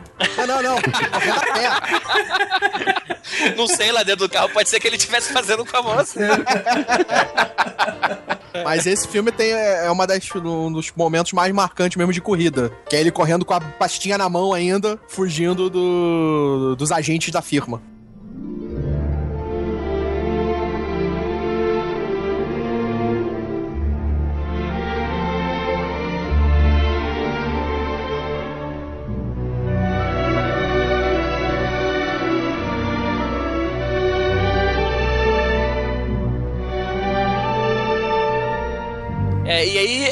94, a gente tem o Entrevista com o Vampiro, que foi o filme que reforçou ainda mais o, o Star Power do Tom Cruise. Ele é o principal, é o Lestat, o vampiro principal do filme. E a gente falou bastante já desse filme no podcast de vampiro, então a gente não vai se estender muito. Só, É, só vale lembrar que esse filme, na época que ele foi anunciado que o Tom Cruise ia fazer o Lestat, todo mundo foi contra, até a Anne Rice, a, A autora autora do livro. a- do livro. E ele quebrou a cara de todo mundo porque ele foi excelente como Lestat. Mas ela não queria um rostinho bonitinho. Ela tinha feito o, o papel pensando no Nick Note. E aí, de repente. Não era, era o Julian Sands. Era o Julian Sands que fez o Warlock. Ah, é? Engraçado, É. tinha outra.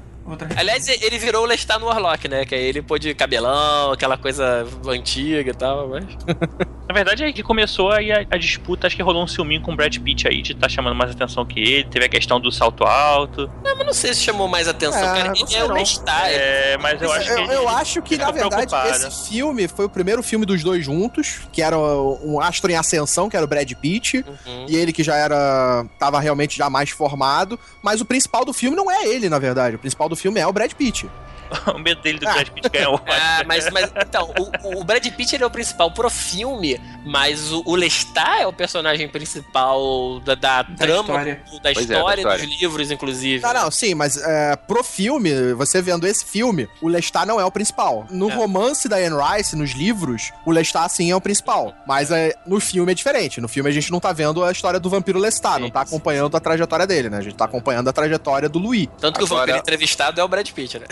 Agora, o Tom Cruise podia aprender com o Brad Pitt, que conseguiu ganhar Oscar quando foi produtor, em vez de ser ator. Que o Oscar É, que o Brad Pitt tem é de produção do 12 anos de escravidão. Aliás, convenhamos, são dois caras injustiçados, né? Tanto Eu ele concordo, quanto concordo. o Brad Pitt É. já mereciam, né, cara? Brad Pitt Concordo. tem grandes atuações também. Agora, falando, de- lembrando dessas briguinhas de rostos bonitos, eu lembro de, de uma briguinha entre o Tom Cruise e o Rob Lowe, cara, na época do final dos anos 80, que eles disputavam é, é, o, pra ver quem era o mais queridinho das meninas. Só que aí o Rob Lowe foi fazer um tape caseiro de sexo com menor de idade, e aí já era.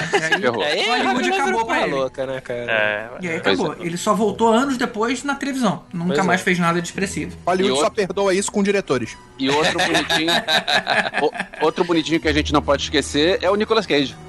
Olha aí, Esse é esse aí não pode esquecer. Esse não é bonitinho e a gente pode esquecer. Nicolas Cage que já foi um vampiro, de- vamos, vamos deixar claro aqui, que tem Isso, aquela comeu- cena comeu clássica. barata. Opa, pois Ah, é. só me lembrando, pessoal, aí que o podcast que a gente fala de vampiros é o 19 da segunda temporada. A gente vai colocar o link aqui no post. Só um detalhe também de entrevista com o vampiro, que foi o. Teve a indicação ao Oscar da Kristen Dunst. Uhum. né? e eu acho que ela levou foi o Globo de Ouro. Eu não lembro, ela ganhou alguma coisa por esse papel. O que eu lembro é que quem era pra ser o repórter era o River Phoenix. Só que, tipo assim, na semana anterior a começar a gravar, o cara morre. Aí o nego falou, cara, o que é que tá de bobeira? Aí tinha o Christian Slater sem nenhum projeto. O cara falou, não, chega aí, vai ser você mesmo. E mais eu acho que vez- esse foi o último projeto do Christian Slater, praticamente, né? Porque depois disso também ele não fez mais nada. É. Aquele filme com o John Travolta, maneiríssimo. Foi antes ou depois? É verdade, ele fez dois filmes com John Woo, um com John Travolta e outro com Nicolas Cage, nosso ator favorito. Olha ele de novo. Qual era o do filme do John Travolta? Eu lembro que era maneiro. Essa conflito A final? outra- ah, a- não, era o face, não. Broken Arrow. Broken Arrow. Broken Arrow. Broken, Broken Arrow. Broken Arrow. E tomara que o John Travolta olha pra ele e fala assim: Would you please do not shoot at the thermonuclear weapon? Would you please? Muito bom, cara. Esse filme é bom. E só pra finalizar a entrevista com o vampiro, é, também tem o Antônio Bandeiras, que pra mim tá fantástico no papel de Ahriman, que era o vampiro mais antigo lá. E mais uma vez Tom Cruise fazendo um papel com uma sexualidade dúbia como o Lestat, né? Que muita gente na época ficou na dúvida ali se rolava uma parada ali entre o Lestat e o Brad Pitt lá, que eu esqueci o nome agora, e ficou aquela coisa. E tinha um Armand lá também no meio, então ficou aquela coisa tipo Top Gun, né? É Isso quase porque a como gente- os vampiros da Anne Rice são meio que assexuados. É, né?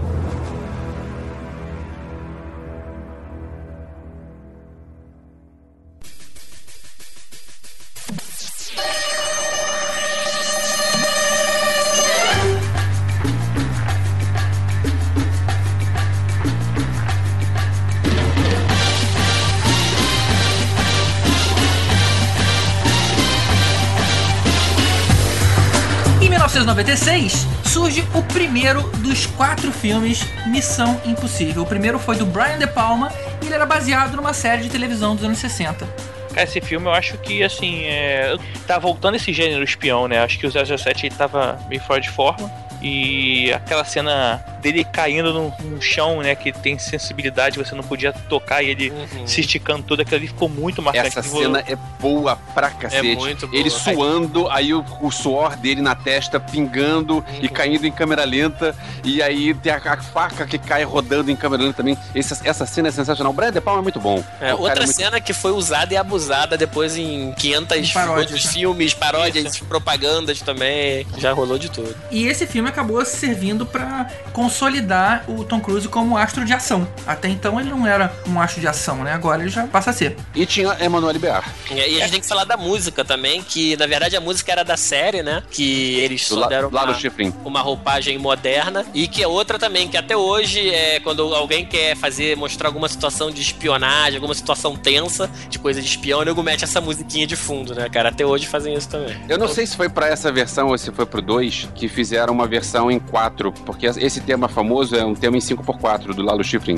Você conta 1, 2, 3, 4, 5. Tão, tão, tão, tão, tão, tão, tão, tão, tão. E aí fizeram a versão em 4. Tão, tão, tão, tão, tão, tão, tão, tão, tão, tão, tão, Não é porque tão, tava tão. mixando, não, a parte Não, não, não, eles fizeram uma outra versão em 4, que é uma versão mais pop. Ah, eu sempre achei que era uma mixagem, tipo, tanto, tanto, que sabe que o cara volta o, o disco, ele vai tudo, tudo, sabe? Aquela. Não, não, não.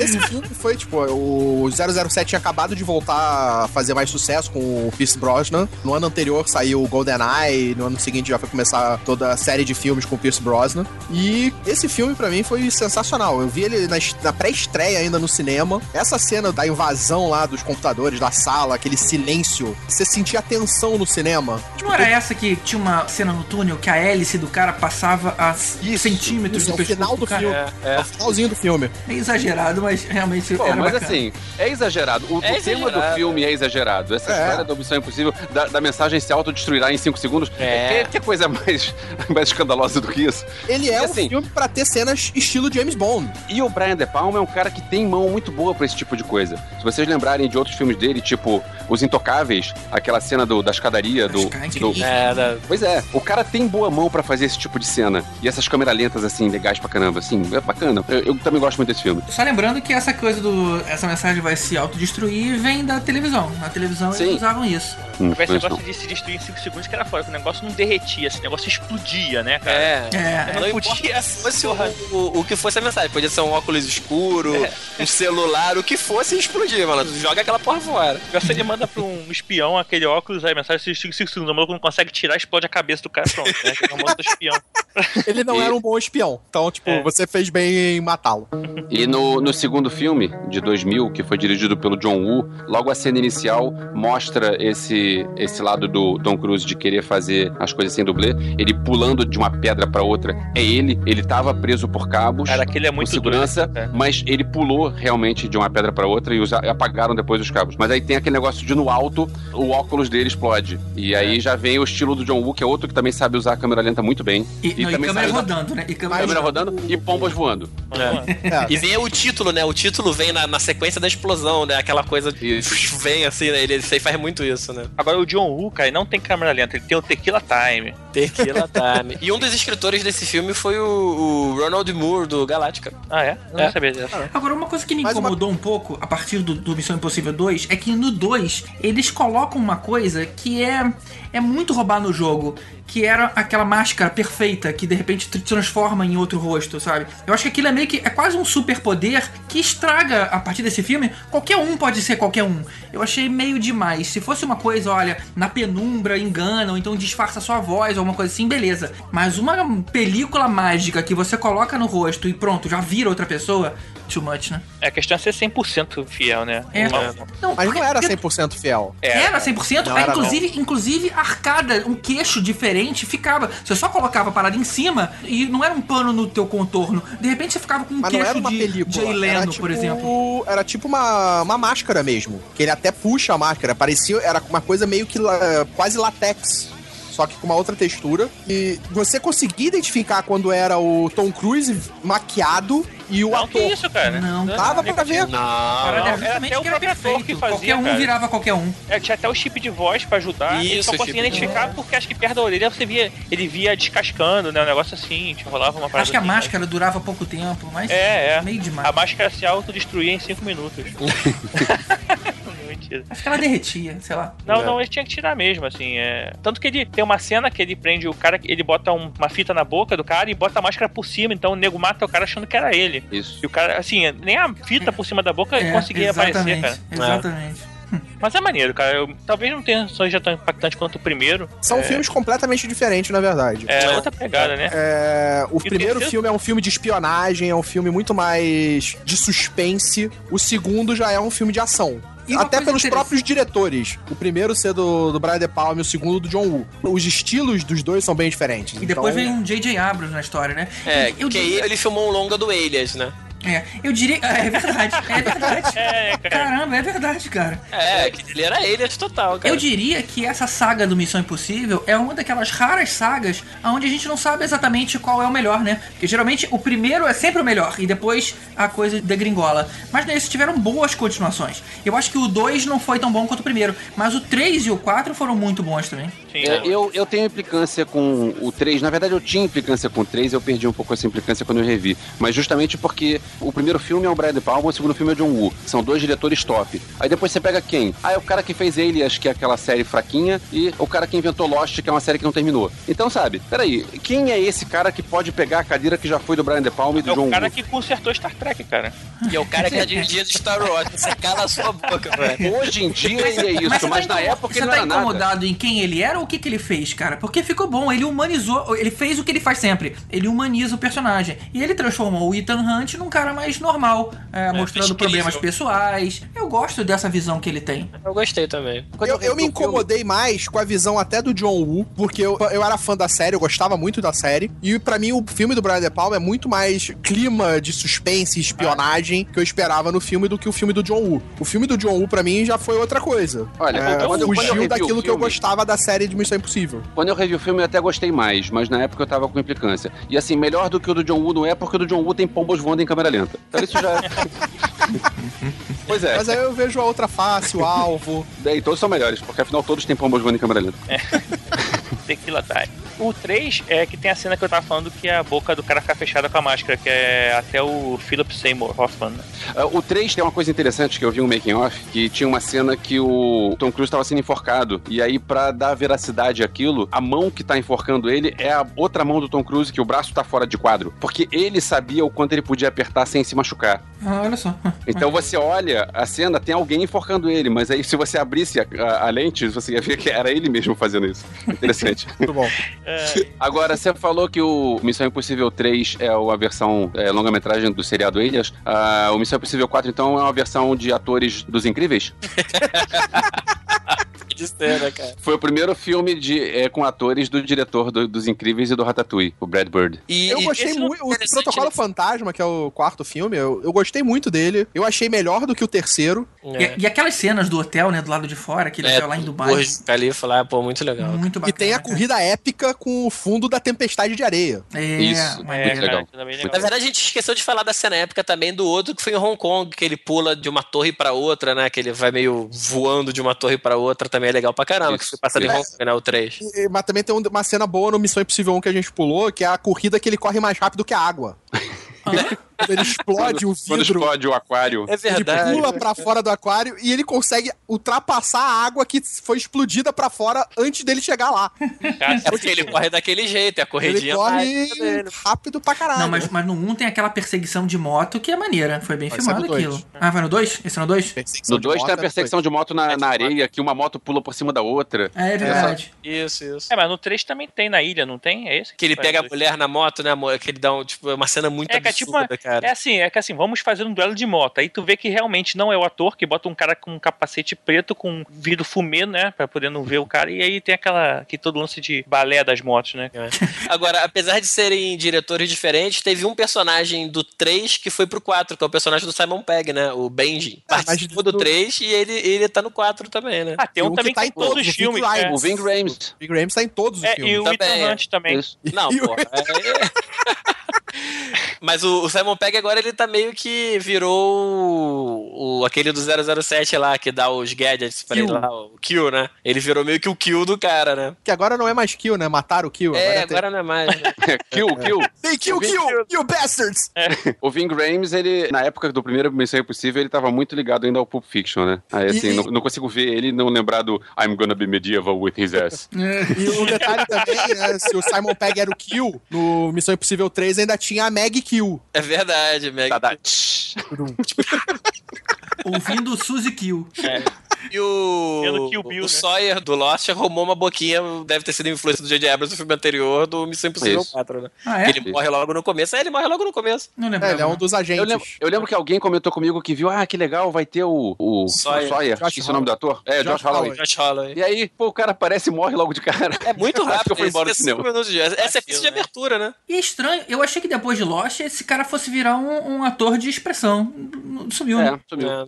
Mantendo esse intervalo aí É? de 4 a 6 anos, vai sair agora o Missão Impossível 5, né? Esse ano, no final do ano, né? Mas qual é o diretor? Esse vai ser o Christopher McQuarrie. O nome não me diz nada. É o que fez o Limite da Manhã. Ah, pô, bacana, bacana. O, Já gostei. o- ele fez o Jack Reacher, fez Operação Valkyria, ou seja, ele já Pô, trabalhou quer- com o Tom trabalha Cruise aí. com- Já, amiguinho do. Tom Cruise.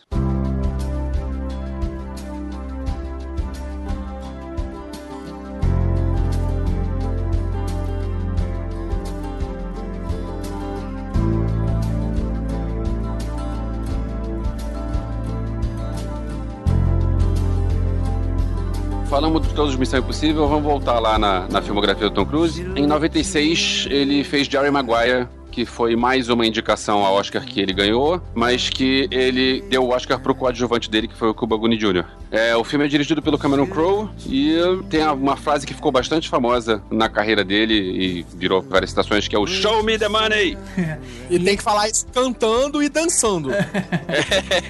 E aquela lista do American Film Institute, essa é uma delas. Na verdade, tem duas menções. Em 25 lugar é o Show Me the Money, justamente essa que você acabou de falar. A gente tem em 29 o You Can Handle the Truth, do Jack Nicholson. Em 52 a gente tem You Had Me at Hello, desse filme, que ia ser muito legal. O cara fica horas tentando convencer a mulher e ela falou, cara, não precisava ter dito nada disso, já, já tô contigo. E em 94 a gente tem o I Feel the Need, The Need of Speed do Top Gun. Eu realmente não lembro dessa, dessa frase. São as quatro menções. É um marco grande, porque a, a gente tá falando de filmes de todos os tempos, então você ter quatro filmes aqui nessa lista é bem, é bem interessante. Esse filme, Jerry Maguire, ele foi o quinto filme desde Questão de Honra a atingir a marca de 100 milhões de dólares lá nos Estados Unidos. Filmes seguidos. Seguidos, é, né, cara? não atingiu, Pois ultrapassar. é. É, teve que atingir pra ultrapassar, né? É, mas atingir, parece que ele fez só 100, né, cara? Tipo, ele É. passou. Porra.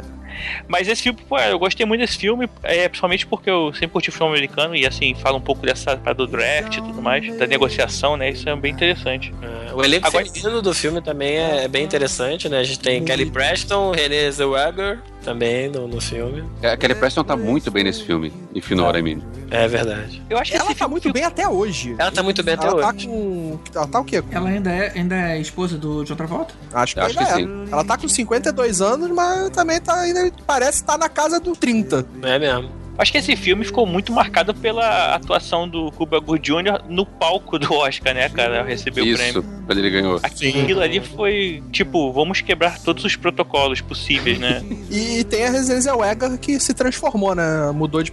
Temos outra pessoa que é a Residência cara. Zellweger hoje em dia. Cara, o que aconteceu com essa mulher, ela, cara? Na boa. Ela deve ter pego o porra um cirurgião do Groupon, cara. Não é possível, cara. Aquilo ali, cara. Que ela realmente É outra ela pessoa, é cara. outra pessoa, é outra pessoa. Ela mudou completamente. É, é- é bizarro.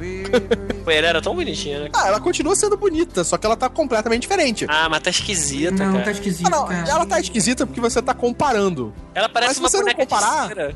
Mas a Kelly Preston continua boa. Ela ainda Isso.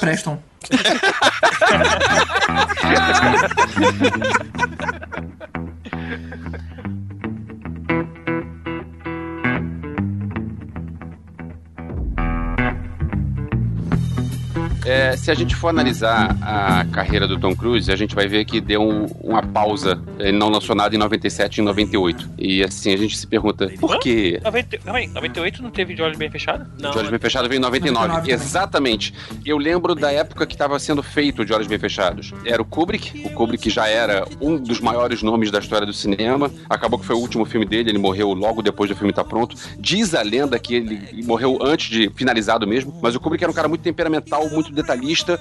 Segundo o que diziam na época, ele fazia as cenas e ele refazia e refazia e refazia. E aí atrasou tudo. E o elenco era pra ser o Tom Cruise, a Nicole Kidman, o Harvey Keitel e a Jennifer Jason Leigh. O Harvey Keitel brigou com o Kubrick, que ele disse, cara, não dá, eu tenho que trabalhar, eu tenho que fazer outras coisas, eu tenho outros contratos. E aí o Kubrick expulsou o Harvey Keitel e reescreveu tudo. E aí a Jennifer Jason Leigh falou, olha só, eu tenho um contrato com o Cronenberg pra fazer existência e eu não posso mais ficar aqui. Ele limou o papel dela.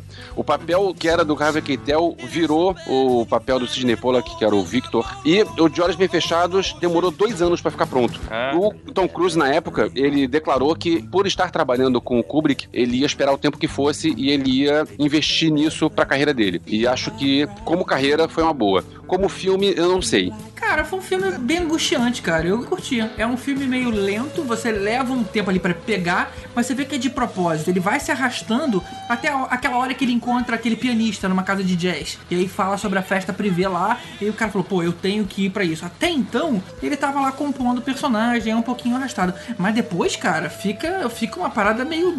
Tipo assim, você fala, cara, que, que lugar é esse? O que Cara, que vai a- acontecer, cara?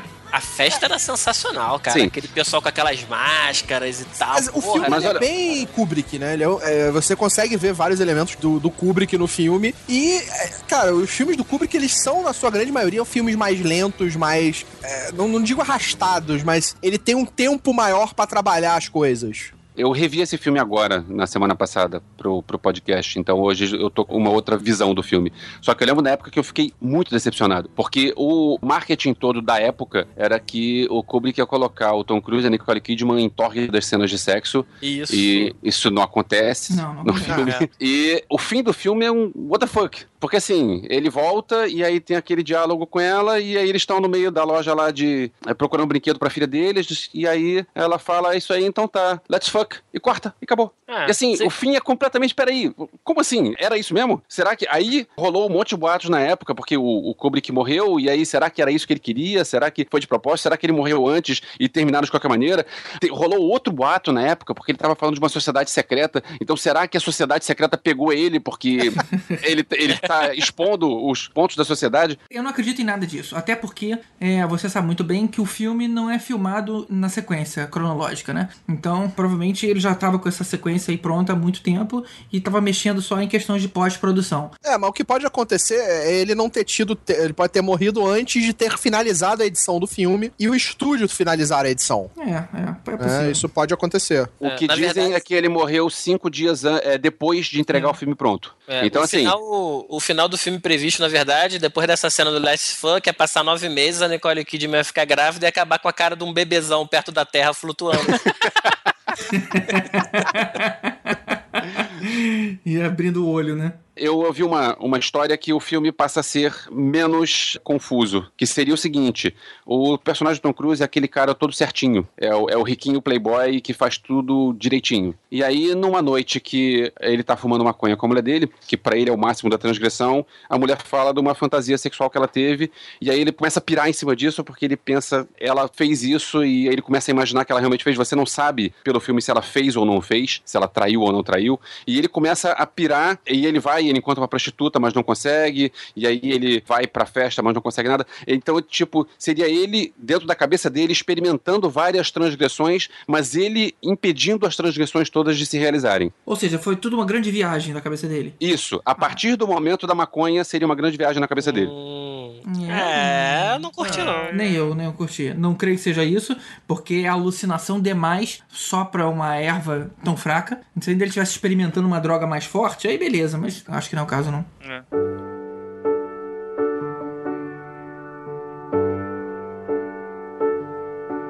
Em 1999 temos Magnolia, um filme maluco do Paul Thomas Anderson.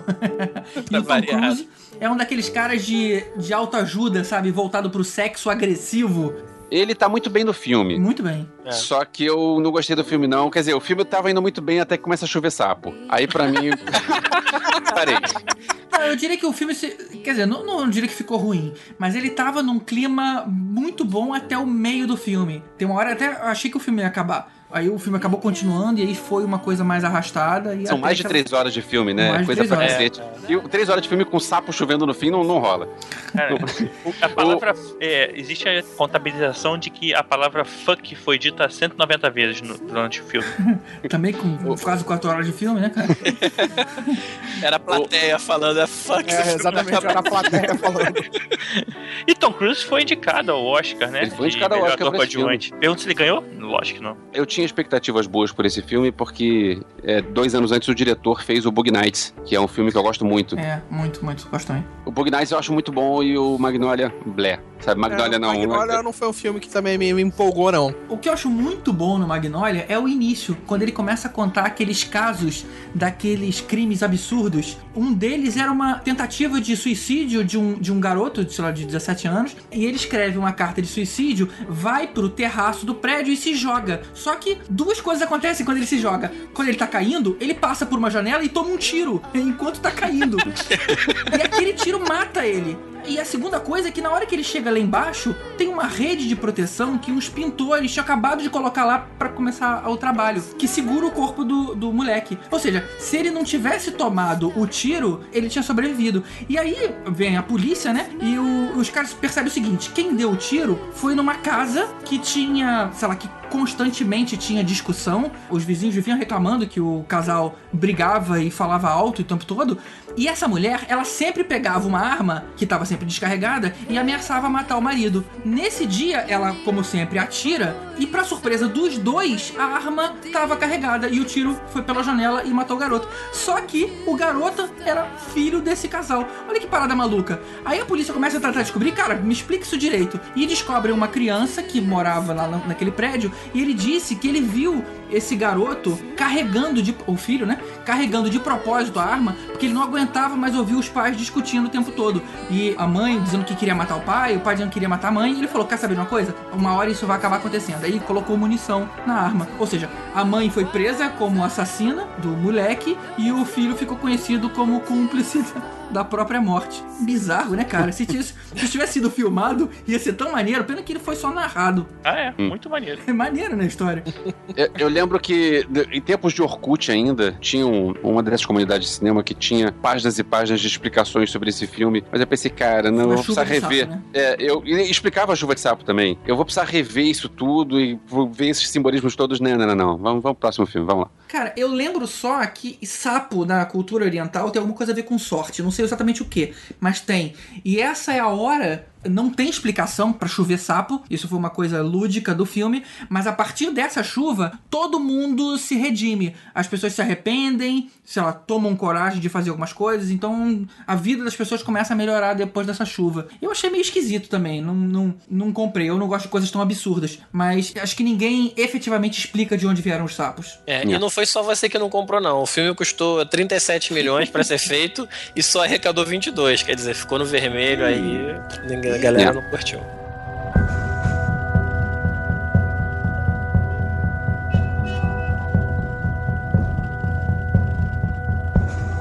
E em 2001 veio a versão americana de Abra los Ojos, o Isso. Vanilla Sky, Vanilla Sky. que eu acho a versão original melhor. Como quase sempre. Mas o, o Vanilla Sky é bom. Eu, também. gosto do Vanilla é, Sky. é gosto. ruim, mas não sei. Eu tinha visto o Abra los Ojos um pouco depois de ter assistido o original. Então não sei se ficou aquela coisa, tipo, eu acabei de ver o original e tô vendo a versão e não ficou igual, não ficou tão bom quanto. Aí acabou que, eu acho que prejudicou o- a aceitação desse filme pra mim. É, É, isso eu posso eu- dizer o seguinte, eu não vi o original, mas eu vi o Vanilla Sky e é um filme perfeitamente passável. Tem um problema sério é, é, na comparação, é que o original tem a Penélope Cruz fazendo um papel e na refilmagem tem a Penélope Cruz fazendo o mesmo papel.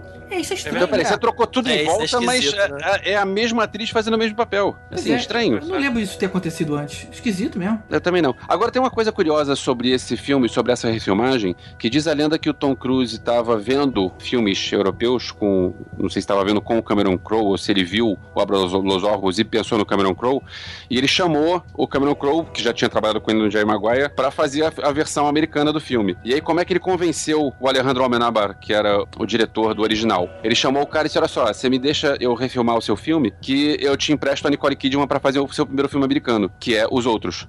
Peraí, te empresto? A Nicole Kidman era dele? Era, era casada na época. tipo assim, não vou nem perguntar, não. Olha aqui, pode usar ela segunda, quarta e sexta, mas lava depois, tá? Tá. Eles ainda eram casados. Tava no fim do casamento já, eles já estavam provavelmente em crise, né? Mas ele chegou e, e intermediou isso. Intermediou a Nicole Kidman pra trabalhar com o Amenábar, enquanto o Amenábar deixava o roteiro pra ele fazer a versão americana. É um bom negócio, porque os outros é um filme chegando, é, só eles não estavam na crise, né? Tava chegando perto dos 10 anos de casamento. Pois é, rolou esse papo. É, rolou esse papo de que é, com 10 anos de casamento, a lei é, da separação muda. Aí, quando tava pra completar 10 anos dos dois juntos, separaram. Agora, se separaram porque brigaram, se separaram porque o Tom Cruise tava de olho nesse prazo, isso é um negócio que nunca ninguém vai saber. Exatamente. O que que muda, você sabe? Porque a lei americana, com 10 anos de casado, na Califórnia, não importa prenup, não importa o seu contrato de casamento. Maneiro. É, o seu prenup agreement. Você passa a ser divisão de bens com 10 anos de casado, independente do contrato que existia antes. Então, com 10 anos, não interessa half. É, faz sentido. Faz É. sentido. 10 E anos agora- é muito tempo. Agora, eu acho que não foi uma boa troca a Nicole Kidman pela Penelope Cruz. É minha Também opinião. não foi uma boa troca depois ele trocar a Penélope Cruz pela Kate Holmes. Ele só foi piorando, né, cara? Pô, Não, mas e ela todas foi elas variando, muito maior que eles, né? Todas, as, todas as Mas assim, é porque ele é pequenininho, né? É, Tem é difícil também, você achar uma estrela que seja do- da altura dele. Eu não tenho esse problema, assim, mas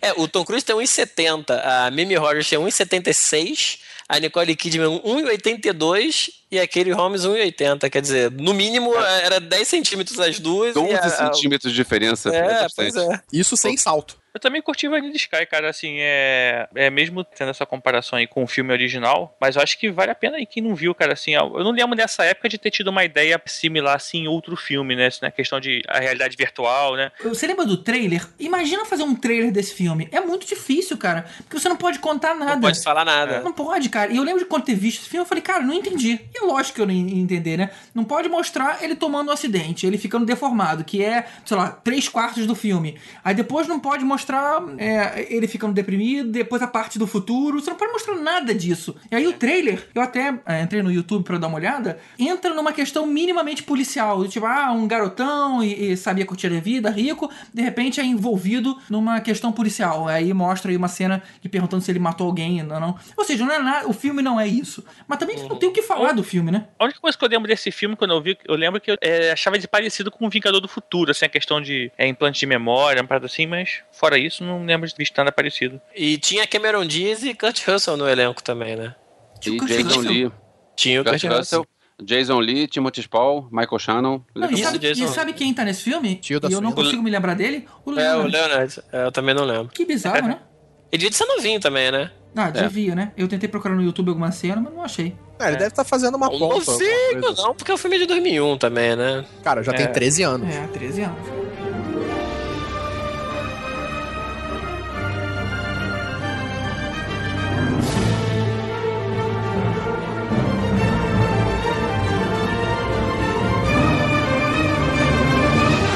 É, e em 2002, a gente tem o Minority Report, que foi a, a- o Tom Cruise sendo dirigido mais uma vez por um cara bom, dessa vez foi o Spielberg. E A primeira parceria com o Spielberg, né? primeira parceria. E foi um Baseado filme- num conto do Philip K. Dick. Isso. E que foi bem legal porque mostrou uma visão de futuro um pouco diferente, com algumas tecnologias mais críveis, né? Coisas que hoje a gente ou tem parecido ou tá chegando lá e, e que, que a gente tá vendo que vai, vai virar realidade, né?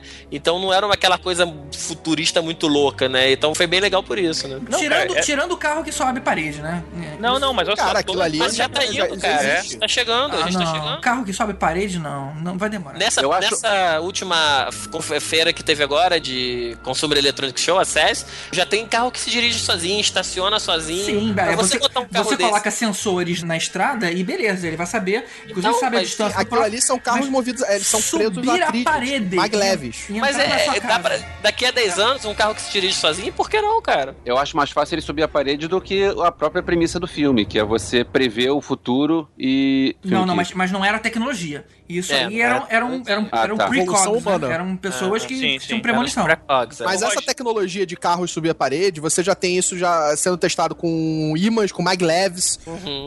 com sistemas de tração. As pistas, elas vão ser construídas especificamente pra isso, né? Os lugares ali são feitos pra isso. Sim, tem que ser feito. É. Tem uma, Então, assim, tipo- quando o filme foi feito, na verdade, toda a tecnologia do filme, ela de alguma forma já existia ou já tinha alguma experimentação sendo feita a respeito, assim, do nada do Protótipo, filme. ou É, alguma foi um desenho exercício de futuro. criatividade em cima de sim, coisas sim. possíveis. É, é, o cara ir passando e lendo a retina e identificando a pessoa, né? Isso aí, Ah. leitor de retina já existe, só não existe Sim. é com essa capacidade, mas tudo, tudo já existe de alguma forma, né? É, aquela tela touch que ele usa, né? Apesar de a gente não ter um negócio totalmente transparente como aquele, mas a gente tem coisa bem parecida hoje, né? Os Estados Unidos não tá fazendo lá, acho que, identificação por retina da população? Primeiro catalogando, tão catalogando, é. é, as pessoas tipo, à base da retina também. Tipo, não só mais impressão digital, DNA, mas também pela retina.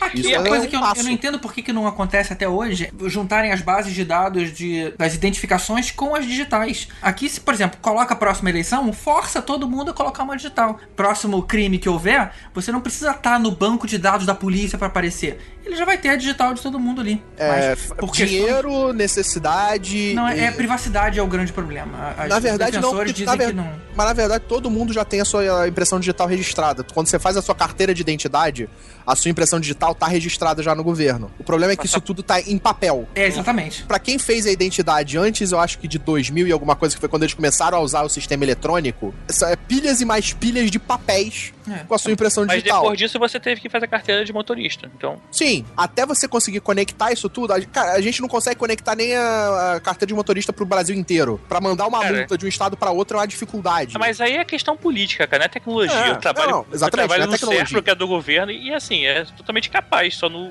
não existem a. não existe de interesse. fazer. Interesse porque tem É um que cada, cada órgão é um órgão diferente, assim, na verdade não existe a integração, né? O CNPJ. Pra que, que existe CPF em ca- número de identidade? Não precisa, porra. É um número único acabou. Não tem essa. Problema que não, existe a política que não deixa. Mas voltando ao filme, né? O carro do Tom Cruise no filme, ele na verdade ele roda de verdade, né? Vocês viram essa parada, cara? No making off? Tem um carro que ele, na cena, ele é construído enquanto ele tá sendo perseguido. Ele entra num carro, esse carro começa a ser montado, que é um carro Uhum. conceito. Agora eu não sei se era Lexus, eu achava que era Audi. Pode Acho ser. que é esse mesmo, esse mesmo. Ele era todo boladão assim e acabou. É, é um protótipo real, ele funciona, É. ele anda. Uhum. A premissa do filme, era, apesar de fantasiosa, era interessante, né? Tipo, se você pudesse prever um crime antes dele acontecer, você atuaria ou não, né? Assim, é um negócio Essa legal pessoa- pra discussão, né? Essa pessoa É uma- seria é uma boa culpada discussão. ou não? Porque a pessoa, Exatamente. na verdade, ela é presa antes de ser culpada. Então. Ela não cometeu nenhum é- crime, mas ela vai cometer, né? Então, e aí, né? Vai sair uma série agora esse ano baseada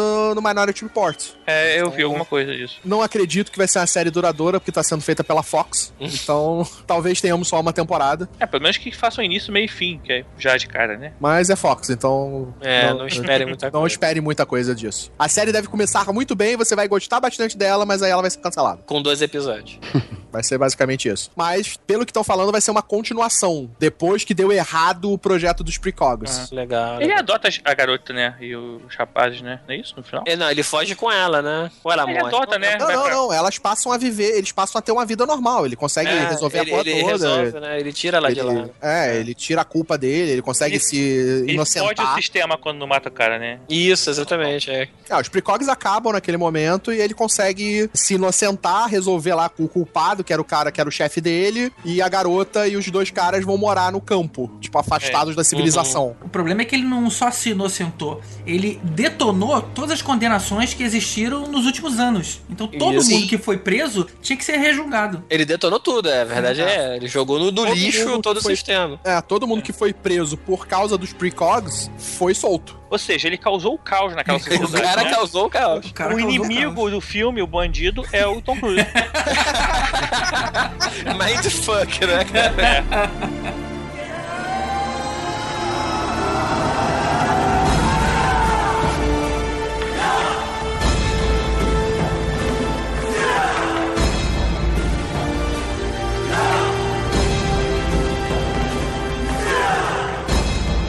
Seguindo aí a sequência ano a ano com o filme do Tom Cruise no cinema, tem aí um filme que chamou bastante atenção, que foi o Último Samurai, em que é aquela premissa do ocidental chegando numa sociedade oriental, né, completamente diferente dele, e ele tendo que conquistar ali a- os novos amigos e Provar um seu pouco valor. sobre aquilo, né? É isso aí. Os seus Fala novos tudo. amigos aprontaram muitas confusões, né?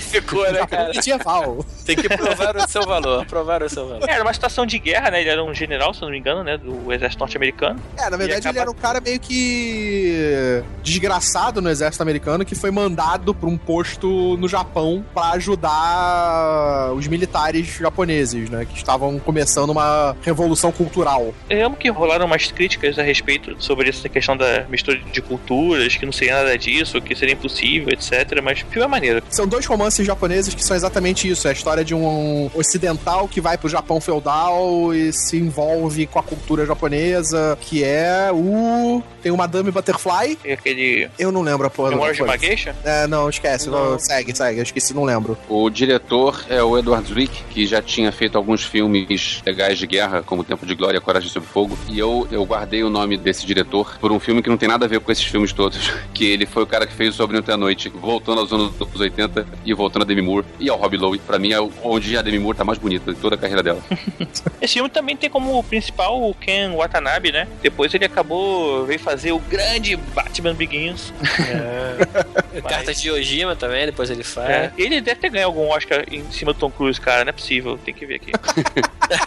Não, ganhou não. Tô aqui vendo Não. no IMDB, acho que Mas ele, olha, não, não foi- tem nomes ocidentais antes não. mas ele É. foi indicado a melhor ator coadjuvante por esse filme. Em cima do Tom Cruise, claro.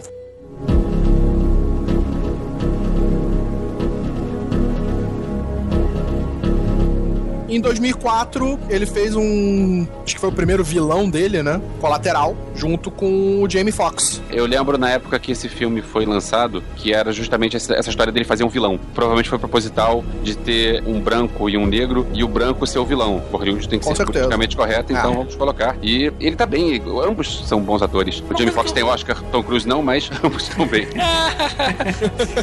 Mas pelo menos não foi por esse filme, né? É, o Jamie Foxx, logo depois desse filme, ganhou um Oscar com o Ray. Então, Ele foi impulsionado aí, só que ele ganhou no próximo.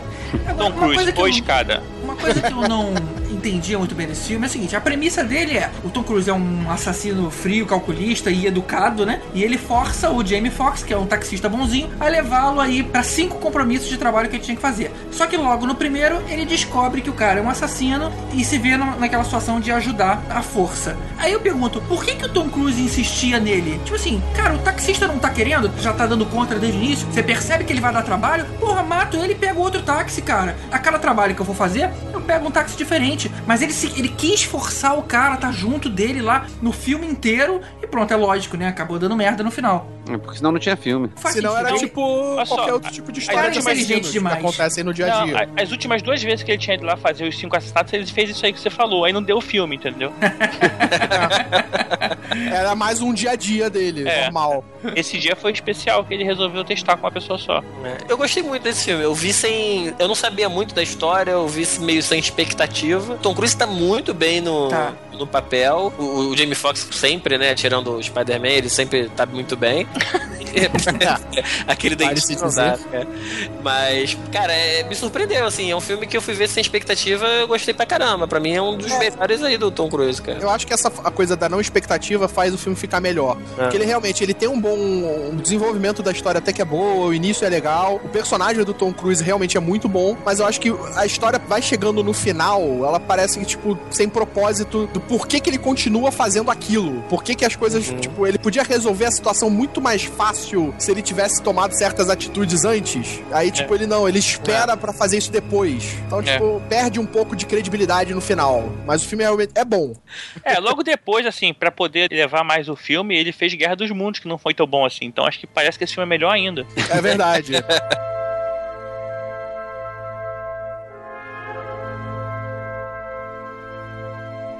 O Guerra dos Mundos tem um problema sério. Ele é uma refilmagem do outro Guerra dos Mundos e que o grande barato do outro Guerra dos Mundos era somos invadidos por alienígenas e o que derruba os alienígenas é a nossa gripe. Uhum. E aí eles inventaram um troço que não tinha nada a ver com isso. E peraí, cara, você tem uma história boa, você vai rever pega a história boa, não inventa coisa que vai dar errado. E aí ainda vem aquele fim do Spielberg que tem aquele problema de família, que É, tem que salvar a família. E aí, Ah, é, é, não, O pois é, garoto pula. magicamente surgindo no final É, da casa cara, foda. Pois é, Acabou pois assim, é. né? Spielberg é complicado. Pois é, então É assim, assim, o cara pegou uma história e ele alterou a história que já era boa e ainda coloca essa história de ter que salvar a família. É, Esse isso- filme só isso- vale pelos efeitos especiais porque são bons. No, no início, quando Uhum. começam, os tripods começam a, a detonar geral, É, essa isso parte é é muito boa. Só, o resto pode pular pro próximo O filme. problema do esse Guerra dos Mundos é o mesmo que a gente falou no podcast de fim do ano aí, do, dos melhores de 2014, que foi no Limite da Manhã, né? Que é o finalzinho, tem um final feliz que fode. Por aí. É, mas o, o No Limite também é um filme muito superior ao Guerra dos Mundos. Concordo, concordo, muito melhor. Guerra dos Mundos a gente falou aí no quarto episódio da segunda temporada, que foi sobre alienígenas, e aí a, galera pode ouvir um pouco mais aí também sobre a nossa opinião do filme. Em 2007 teve Leões e Cordeiros, que eu juro que ia pular, mas o, como o Voltor viu, e ele foi o único cara que viu,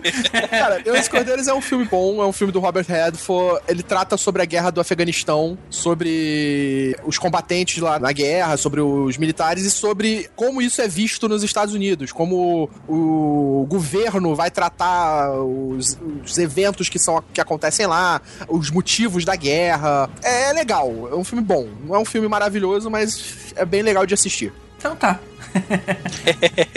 Acredito- pra mim- Acredito em você. E, e logo depois desse filme, então, veio pra mim uma das melhores participações de Tom Cruise em um filme, Concordo. Uhum. que é ele em Trovão Tropical. People moving out, people moving in. Why? Because of the color of their skin. Run, run, run, but you sure can't hide. Não, e tá arriscado você ver o filme e não ver o Tom Cruise no E filme. não perceber que é É, pode, ter- pode realmente, tipo, na primeira vez assim que eu passei o olho assim, eu, peraí, não, não pode ser. Conheço aquele maluco ali de algum lugar. É tipo, cara, não, não é, não, não, peraí. Aí quando voltou, caralho, eu tô caralho, olha só quem é. É, pra explicar pra quem não viu, ele tá com maquiagem pra ficar gordo e careca. careca. Ele fala palavrão o tempo todo. Então você pensa assim, o Tom Cruise é aquele cara certinho, bonitinho, né? Nada. Ele é um cara gordo, careca e fala palavrão e xinga todo mundo. E é cheio de trejeito. E detalhe, esse personagem foi o Tom Cruise inteiramente quem desenvolveu. No script só tá dizendo que ele seria o produtor, mas não tinha nem especificado como ele seria. E aí o. Como é que é o nome do principal, hein? É o. a- o Ben, Ben Stiller. Ben Stiller. E Que aí aliás o é Ben- o diretor do Que é o produtor, também é produtor desse filme. E ele falou, cara, Tom, cria aí. E ele criou aquele cara. Ficou muito bom. E é muito bom, é muito bom. E tem até uma viu- cena no final dele dançando. Ele dançando, né, É cara? sensacional. É, e a gente tem o Robert Downey Jr. Pois é. negão. Vale dizer que o Robert Downey Jr. negão tá muito bem. Tem uma hora que ele fica falando My People. E o cara chega, My People, o quê, meu irmão? É branco. E o legal do filme é que ele faz essas piadas internas, essas piadas assim, tipo. é, o Robert Downey Jr. é um ator branco que muda a cor da pele pra fazer um papel negro, enquanto isso tem um outro ator negro que vai fazer o mesmo filme. Cara, esse filme é muito bom. E esse filme Tem tem, uma... das, tem uma das mortes mais engraçadas que Cara, eu já vi. é aquela morte- Que o cara, ele começa a reclamar de tudo, ele tá reclamando, todo mundo tá, para pra olhar o cara, o cara reclama, reclama, reclama e pisa numa mina e explode. Assim, do nada. Cara- Tipo, muito Tarantino, assim, né, cara? Muito bom, muito bom. O filme é muito divertido, cara. Mas beleza, esse, esse papelzinho dele foi pequenininho. Vamos passar agora pra Valkyria, né? Operação Valkyria, Operação Valkyria. Valkyria. de 2008.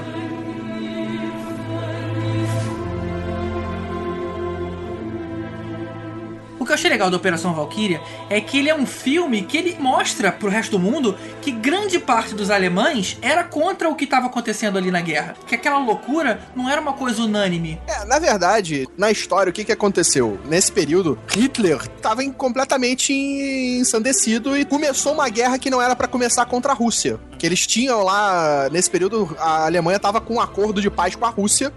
E, tipo, não vamos invadir a Rússia. Tipo, beleza, não vamos lutar em duas frentes. Quando ele decidiu, foda-se, vamos atacar a Rússia, e eles começaram a se ferrar na guerra, o alto, dividir, né? é, o alto escalão ali em volta dele, viu? Cara, ele tá levando a gente pra destruição. Então vamos tirar ele do poder e botar alguém que não esteja fazendo loucura. Não sei nem se era tanto por causa do Holocausto. Poucas pessoas, na verdade, nessa época sabiam o que estava acontecendo. Não sei do quanto do alto escalão. Principalmente pelas decisões de guerra que Hitler estava tomando. O elenco desse filme é muito bom, né? Tom Cruise, É. Kenneth Branagh, Bill Nye, Tom Wilkinson, Thomas Kretschmann, Terence Stamp. Eu gosto muito do elenco. É, vale dizer que esse filme é dirigido por um tal de Brian Singer, que fez Ah, X-Men 1, olha. X-Men 2 e o X-Men Dias de um Futuro Esquecido. Quer dizer que a gente teve grande chance de ter o Tom Cruise participando de X-Men. Pois é. Ele sendo o Scott Summers, né? Esse E é- nesse mesmo tema com nazistas, ele fez também O Aprendiz. Isso, que é muito bom também. é um filme muito bom. Com Agora, o sabe- Com o Magneto. Magneto. Com o Mag... Isso. O Tom Cruise ele ficou interessado por fazer esse filme depois que ele viu uma foto do verdadeiro Klaus von Stauffenberg lá e vê que eles se pareciam muito e falou: "Ah, então vou fazer uma para esse cara. Aí é, doido, né, cara? Você vê que quando o cara tem poder, né? Ele escolhe os motivos mais esdrúxulos. Cara, ah, ele parece comigo. Vou Não fazer. parece, não vou fazer. Não sei a história dele, mas eu vou fazer. O que eu soube é que o ministro da Defesa da Alemanha não queria permitir que filmassem lá no, naquele local histórico. Só que aí o produtor agendou uma reunião no trabalho do ministro e quem apareceu lá acabou sendo o Tom Cruise. Aí a comoção foi tanta com a presença dele que o ministro foi convencido que seria uma boa ideia. É, o Tom Cruise nesse filme, acho que foi uma das vezes que ele veio ao Brasil pra fazer divulgação, né? Eu lembro dele no aquele do Explosiva, não, o Encontro explosivo. Encontro Explosivo, e também nesse filme eu lembro que ele veio também, ele fez uma divulgação aí meio mundial, É, eu nem lembro. Eu lembro. A última coisa que eu lembro dele aqui foi no Oblivion. Oblivion também. O Encontro Explosivo é de 2010 a gente podia combinar de não falar também, né? Porque tirando o Voltor que vê tudo, eu acho que. É, ninguém eu vi também. Eu vi e assim, não vale. Eu vi, mas não, não vale, não tem nada pra se falar de bom. Eu gosto da Cameron Diaz, eu gosto do Tom Cruise, mas hum, não tem nada pra se falar de. Que é um filme pra você assistir se você tiver sem nada pra ver de tarde, num sábado, Ah, é. em casa. Vai que é, você se diverte ali com um filminho de ação. Só por aí. Só isso. É, pois é, não, não chega, não chega a ser um filme ruim, mas é um filme desnecessário. E só um adendo, a Cameron Diaz, pra variar, é bem mais alta do que ele, e no filme, em nenhuma cena, ela parece ser mais alta do que ele. Os caras Sim, deram mas um isso jeito. aí é. Todos os filmes da carreira dele tem isso. Deve ter alguma coisa de contrato, né? É, É. com certeza. É, ele tal ele anda com um banquinho, um três tabelas ali dele pra todo canto. tem lá o, o dublê. Já que ele não usa o dublê, o dublê carrega isso pra ele. Em toda cena que ele vai aparecer, o dublê bota isso ele sobe. Ou então ele se amarra em tamanco, né?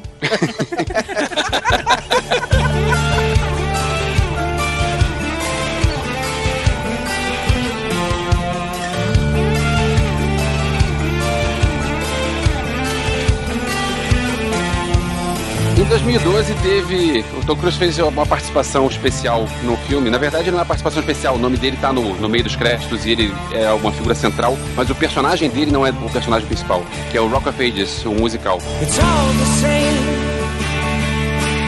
Only the names will change every day. It seems we're wasting away. Another place where the faces are so cold. I drive all night just to get back home. I'm a cowboy.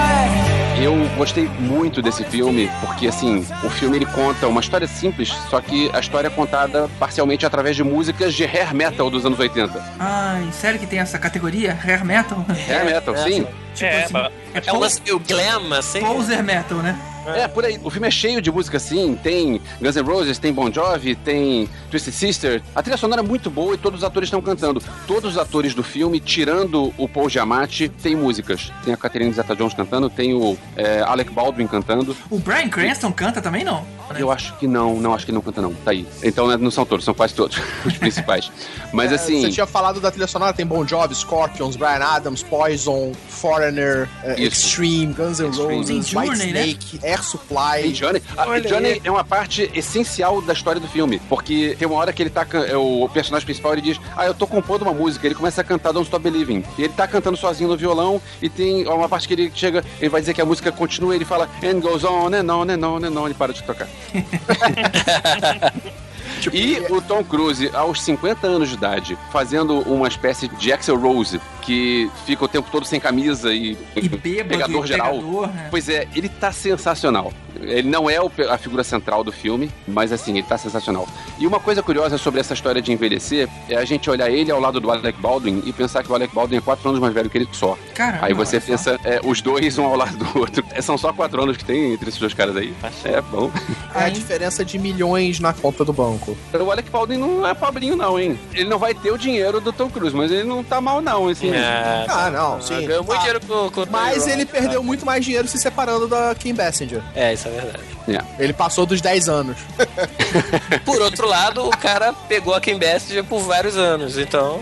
E vale lembrar que a lourinha do filme, a principal, que é a Julianne Hough, ela ficou famosa porque ela ganhou o Dancing with the Stars. Ou seja, ela canta bem, porque a gente vê isso no filme, ela sabe representar de alguma forma, né? Não é nenhuma, não é nenhuma apresentação maestral, mas ela faz ali o papel dela, mas ela acabou ficando famosa dançando. Ou seja, os atores americanos são mega versáteis, né? É, e ela, na pensa, verdade, ela não é uma atriz prolífera. Ela fez poucas coisas pro cinema e praticamente todas elas envolvendo música ou dança. Ela na refilmagem do Footloose, Sim, ela tá no Footloose, ela tá no Burlesco. ninguém viu. Eu vi. Olha que eu vi. Footloose Sim, sim, ela tá no Eu Footloose. não vi o Footloose de novo. É igualzinho. É igual, exatamente igual. É- é- eu acho que é um filme desnecessário. É tipo o Profecia Novo. Eu também acho. Ele é muito igual. Não teve nada a mais. Então, se você gostou de um, você vai gostar de Mas outro. Se não menos, gostou, você tipo- não gosta. Tem a menos, não tem o Kevin Bacon. O filme é dirigido pelo Adam Shankman, que fez cinco anos antes Hairspray, que é um dos melhores musicais dos últimos tempos. Hairspray, que é a refilmagem do Hairspray do John Waters. Cara, tem só, só mais uma desse filme. Tem uma cena que tem o pessoal protestando, porque tem a história que é um clube tradicional e querem fechar o clube, e aí o show do Stacey Jacks, que é o personagem do Tom Cruise, vai ser o último show daquele clube. E aí tem um pessoal protestando pra continuar e tem outro pessoal protestando pra, pra fechar de vez. E aí tem um pessoal de um lado cantando We're not gonna take it. No, we ain't gonna take it. We're not gonna take it anymore. Aí o outro pessoal do outro lado responde We built this city. We built this city on rock and roll. Ou seja, eu- acho que o Glee foi baseado nesses mashups, né, cara? É um filme anterior e a premissa de Glee é essa, é ficar misturando as músicas e fazendo um significado que tem a ver com a cena. Na verdade, eu acho que Glee não é anterior a isso. É, que- isso não é É, anterior a Glee, não. Glee é anterior a isso. Ele é anterior. Ah, Na é? verdade- Glee é de 2009 então- esse então- filme é de mas- 2012. Mas na verdade, o Rock of Ages é um musical que já existia É. na Broadway. O filme é de 2012. O musical, não sei. E musicais em- que trabalham com músicas assim, tem vários. Glee foi uma coisa, tipo, diferente. Ficou ótima. Essa foi perfeita. Musicais que trabalham com música, tem vários. Olha Na só, de todos. todos, cara. né? Quase todos. a peça da Broadway é de 2005. Ah, tá vendo? Rolou uma, uma chupadinha do Glee aí. o público Eu curte. digo uma coisa, eu ainda vou fazer um filme parecido com esse. E com o Tom Cruise, né? Cara, quem dera que eu pudesse ter um Tom Cruise, mas, mas é tudo bem. Se eu conseguir ter o meu filme pronto, já tá valendo. É o Veste, Russell Brand e olha lá, hein? Cara, quem dera eu conseguisse um Russell Brand. Pode Daqui a pouco botar- você tá assim, quem dera eu ter o Away de Petrópolis, sabe? Não, não, não, não. aí não.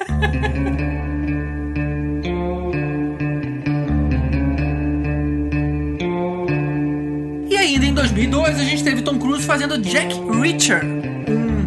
Um... É que eu vou rotular? Ele não era um É espião. um Borne genérico. Cara, é, é, Um é, atirador, Borne veterano de é o guerra. Ethan né? Hunt É. aposentado voltando à ativa. Eu gostei da- do rótulo do Elvis. Ele realmente é um Borne. O cara é um assassino ali de aluguel, meio motherfucker, ninguém sabe como contacta ele. E de repente o cara É um é, contratado. Mas Ele o é um problema é que o Borne é o. Matt Se você- Damon. Se você é, consegue é, Encontrar, né?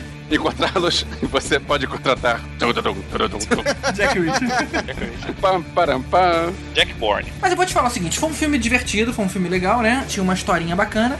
Só que ele fazendo um papel de um sexy symbol, que também é um, um super espião, e também é super inteligente, porque ele observava as paradas e falava, não, pô, mas peraí, essa moeda aqui nesse, Mas pra nesse você ser um super parquímetro. espião, você tem que ser super inteligente. Ou, ou não, né, cara? Sei lá. Tá num pacote. Aí esse É, negócio exatamente. de prestar atenção em tudo, o Borne já fez no primeiro filme, né? É. Quando você o Robert Redford o Brad não Pitt faziam isso. Foi- Ah, é verdade. filme de espião. Você tem que estar prestando atenção em tudo. Tá na carteirinha de espião. Se você é um espião, você tem essa qualidade e essa tá Até dentro. o, até o Monk fazia isso. É Spy 101, cara, isso aí. E vocês lembram quando teve o trailer desse filme no cinema? Cara, a musiquinha, você podia jurar que era é, Missão Impossível. Mas, mas exatamente o que eu falei. Esse filme é o Ethan Hunt aposentado voltando ativa. Mas a musiquinha, cara, foi muito chupado. O, O a, a ator guitarrinha. também foi. Eu achei É divertido. basicamente o Missão, é um filme de Missão a- Impossível. É um filme de ação genérico divertido. E vai ter o segundo. Isso é baseado num livro, né? É, baseado tem no livros, livro. você pode fazer outros. É, o Go Like Hell também é o segundo livro da série do Jack Reacher. E a atriz principal é a Rosamund Pike, que tá indicada ao Oscar. Torcendo é, pra ela por- ganhar. Por Garota Exemplar. Só? E grandes chances, grandes É, chances. eu tô torcendo pra ela. Por acaso, o Christopher McQuarrie, que fez o, esse Jack Reacher, vai fazer o Missão Impossível 5 também. Só que não vai Isso. fazer o Jack Reacher 2. É, e ele é mais conhecido como roteirista. Ele ganhou o Oscar de melhor roteiro pelo Os Suspeitos. Ele- Muito bom. É muito É, bom. de Pois é. qualquer forma, o personagem é muito parecido dos dois filmes, né? do Missão Impossível e do Jack Reacher. O personagem é parecido, ainda usar o mesmo ator, sabe? O clima é muito igual. Acho que usar o mesmo ator é como se de repente você usasse o mesmo ator pra ele fazer o Picard e o Adama. Tipo Assim, menos, né? Vamos pelo menos trocar o ator, cara. Tem tanta gente ainda boa que poderia fazer isso, tá nesse papel. Não precisava ser o Tom Cruise. É, mas nenhuma dessas pessoas que poderiam estar nesse papel são o Tom Cruise. Você acha que a ideia deles era. Era, Era trazer a associação dele do Missão Impossível pra essa série de filmes. É, eu acho que foi isso também, é igual chamar de Ah, Pork 3. Vai o filme. levar. É. Esse filme tem uma cena de porrada que os caras vão atacar ele num banheiro, que ele cai dentro da banheira e os caras não conseguem bater nele, eles ficam se batendo, né? Os... As cenas de luta desse filme são muito boas. Todas É, as cenas de luta que tem Deve nesse filme são muito puro, boas. cara.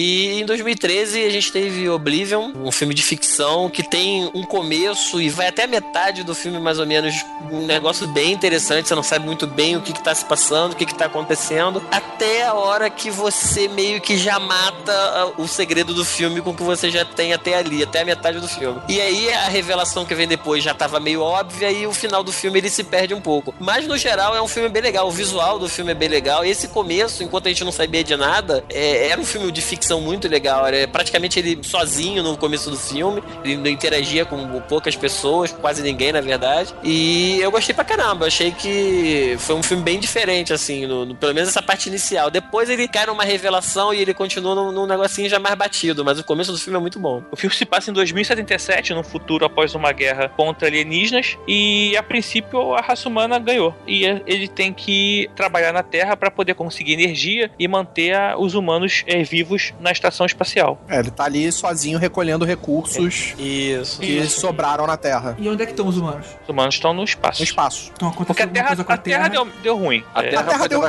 a. Terra literalmente deu PT, Uhum. tipo Wally. tipo, olha, e aí eles. Eles tão ele tá vivendo- trabalhando lá, né, cara? Ele e Isso. uma mulher, né? Ele tem uma Isso. companheira. Agora, é falar, basicamente o Wally versão com atores. Sabe qual é o problema desse filme? É que quem viu o Moon, quando eu comecei a ver esse filme, eu falei, cara, esse me lembra Moon. Sam Rockwell. Isso. São Rockwell. E, É com cara, Kevin Spacey esse? Isso, Kevin Spacey fazendo a voz do, do robô. Ah, Sim, tá. é o. Gert. É o Ah. Gert, né? Isso. Cara, eu achei o filme na hora, eu meio que matei, assim. Então ele começou a perder graça bem antes do meio. É, então, é o que É. eu falei, ele vai bem. Quando tá naquele negócio dele na base sozinho com a mulher, eles dois só, e ele indo fazer aquelas buscas, e de vez em quando ele se desviava porque ele ficava curioso com alguma coisa, ele explorava um terreno que ele não podia ir. Ele, ele, ele fazia isso, ele era um cara curioso, né? Ele explorava algumas coisas e tal. Ali era legal, porque você não sabia muito bem o que tava acontecendo. Aí Aí depois que você mata o, o, o plot do filme, a história, né, o mistério morre rápido, você já fica sabendo, aí ele vira mais um filme normal, mas assim, o começo é muito bom. É, eu gostei do filme, gostei bastante do filme. É o do mesmo diretor que fez o Tron, o Legado. Só que o fim foi pra mim que nem o outro filme lá, o No Limite do Amanhã. Limite da manhã. É, o fim estragou. Você tem que fazer um fim hollywoodiano, nem sempre é bom. Porque o fim hollywoodiano estragou o filme pra mim. É, no Eu limite acho da que, manhã, Guerra como você falou, exatamente, estragou da mesma forma que o final do Limite da Manhã. No limite da manhã. Mas é Porque o porque. Limite da Manhã, ele até aquele final, o filme tava muito bom, tava gostando Uhum. pra caramba do filme. A última cena, praticamente, do filme, eu acho que estraga o filme. Não, É. mas aí que tá. Não- Mas não como estraga, o No mas- Limite da Manhã foi tão bom, mesmo o final decepcionando, ainda continua sendo um puta filme. Sim, É, sim. não- isso não acontece com o Oblivion, por exemplo. Ah, eu É, achei um bom filme. Eu só acho É. que ele perde rápido o pique. Só isso. O problema do Oblivion é que o que destrói o final do filme, ele já se apresenta um pouco antes do final e você tem que ficar acompanhando aquilo e você vê ele morrendo aos poucos. Já Exato, no, no exato. limite do amanhã, ele te mata com um tiro no final. É por aí. Na verdade, ele não mata. Não, mas é spoiler. Eu tava falando do meu trabalho, o pessoal ouviu o podcast do Melhores Filmes de 2014 e o pessoal ficou indignado que a gente falou que o No Limite da Manhã foi um dos melhores filmes de 2014. É, eu Sério? só queria deixar registrado aqui, é, pessoal aí do trabalho, no cu de vocês. Eu não sei se eu colocaria ele como um dos melhores filmes, porque exatamente o final dele meio que faz o filme não ser mais o melhor filme. Ah, mas foi um filme bom e, assim. e- Ah, é um filme bom, mas o diferente final. dentro do possível hoje em dia, mas foi um filme dif- diferente, assim, vai. E a gente não vai nem entrar muito no, no detalhe do No Limite do Amanhã, porque a gente acabou de fazer um podcast sobre os melhores de 2014 e esse filme aparecia, inclusive, bem cotado na nossa lista. Então, se você quiser ouvir mais o que a gente tem pra falar desse filme especificamente, você procura aí o primeiro episódio dessa terceira temporada de 2015. O Oblivion, na verdade, é, a gente tá comparando ele com o Limite da Manhã, mas na época eles saíram juntos praticamente, ele concorreu com o After Earth, aquele filme do Will Smith, que agora me foge o nome em português, Depois da E é- Terra. Depois da Terra. E aí sim, o Oblivion é um filme muito superior. Muito É, aí, melhor. aí é complicado Muito você também comparar esses filmes, aí, tipo, vai fazer o Oblivion ser um dos melhores filmes já feitos. É só que eles Cara, saíram na mesma época, olha só, né? Tipo, passava o trailer junto quase. Então, assim. é Entre, pra- entre Depois da Terra e Cinderela Baiana, eu tenho dúvidas sobre qual que é pior. Heads up! Heads up! Here's another one, another one, and, another one. Geek, geek. Why you all in my ear talking a whole bunch of shit that I ain't trying to hear? Get back, motherfucker, you don't know me like that. Get back, motherfucker, you don't know me like that. Geek, geek. I ain't playing around. Make one false move, I take you down. Get back, motherfucker, you don't know me like that. Get back, motherfucker, you don't know me like that.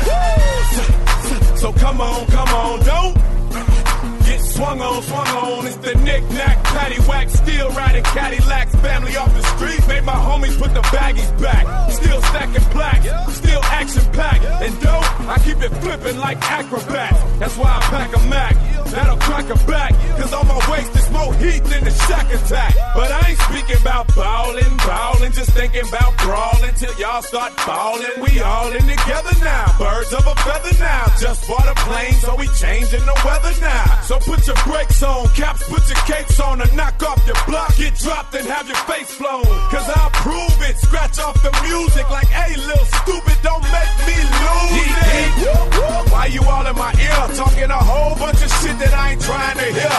Get back, motherfucker, you don't know me like that. Get back, motherfucker, you don't know me like that. Geek, geek, I ain't playing around. Make one false move, I take you down. Get back, motherfucker, you don't know me like that. Get back, motherfucker, you don't know me like that. I came, I came, I saw, I saw, I hit him right dead in the jaw, in the jaw. I came, I came, I saw, I saw, I hit him right dead in the jaw, in the jaw. I came, I came, I saw, I saw, I hit him right dead jaw, in the jaw. I came, I came, I saw, I saw, I hit him right dead in the jaw, in the jaw. See, I caught him with a right hook, caught him with a jab, caught him with an uppercut, kicked him in his ass, sent him on his way cause I ain't for that talk. And no trips to the county, I ain't for that walk. We split like two pins at the end of a lane. We'll knock out your spotlight and put an end to your vein. Put a DTP pendant at the end of your chain and put the booty of a switch at the end of a plane. Geek, geek. Why you all in my ear? Talking a whole bunch of shit that I ain't trying to hear. Get back, motherfucker, you don't know me like that. Get back, motherfucker, you don't know me like that. Geek, geek, whoop, whoop. I ain't playing around. Make one false move, I take you down. Get back, motherfucker, you don't know me like that.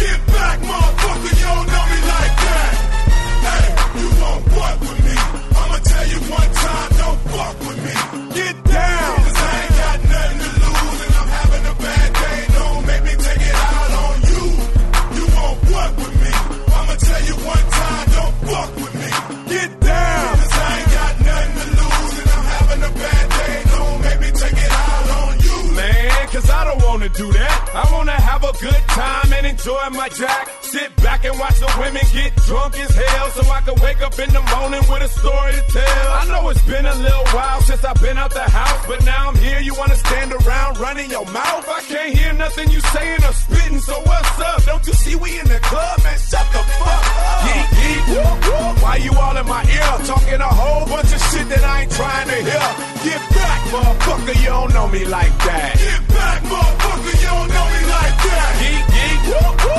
playing around. Make one false move, I take you down. Get back, motherfucker, you don't know me like that. Get back, motherfucker, you don't know me like that. Ah, we in the red light district. Ah, we in the red light district. Woo! We in the red light district. Ah, we in the red light district. Woo!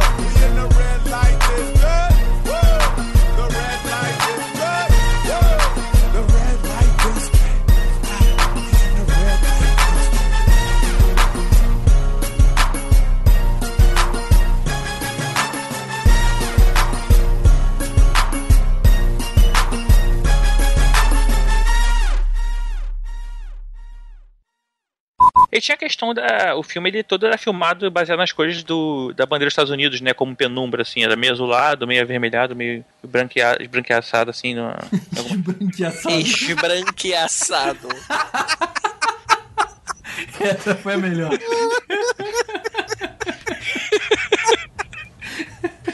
Aí, GG, só uma coisa. Ele, cara, ele não foi capado e mijava por um fiozinho. Ele usava um catéter porque ele era paraplégico, cara.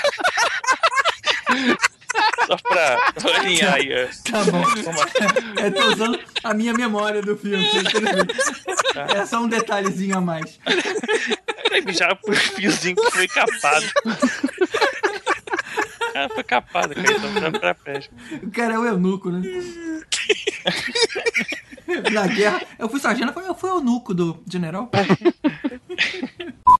E uma coisa que eu lembrei agora é que no Missão Impossível 2, a trilha sonora, na hora que eles, que eles divulgaram, que eles colocaram pra vender, eles fizeram uma gracinha de a cada país tinha uma banda local. Então a última música era uma música coringa.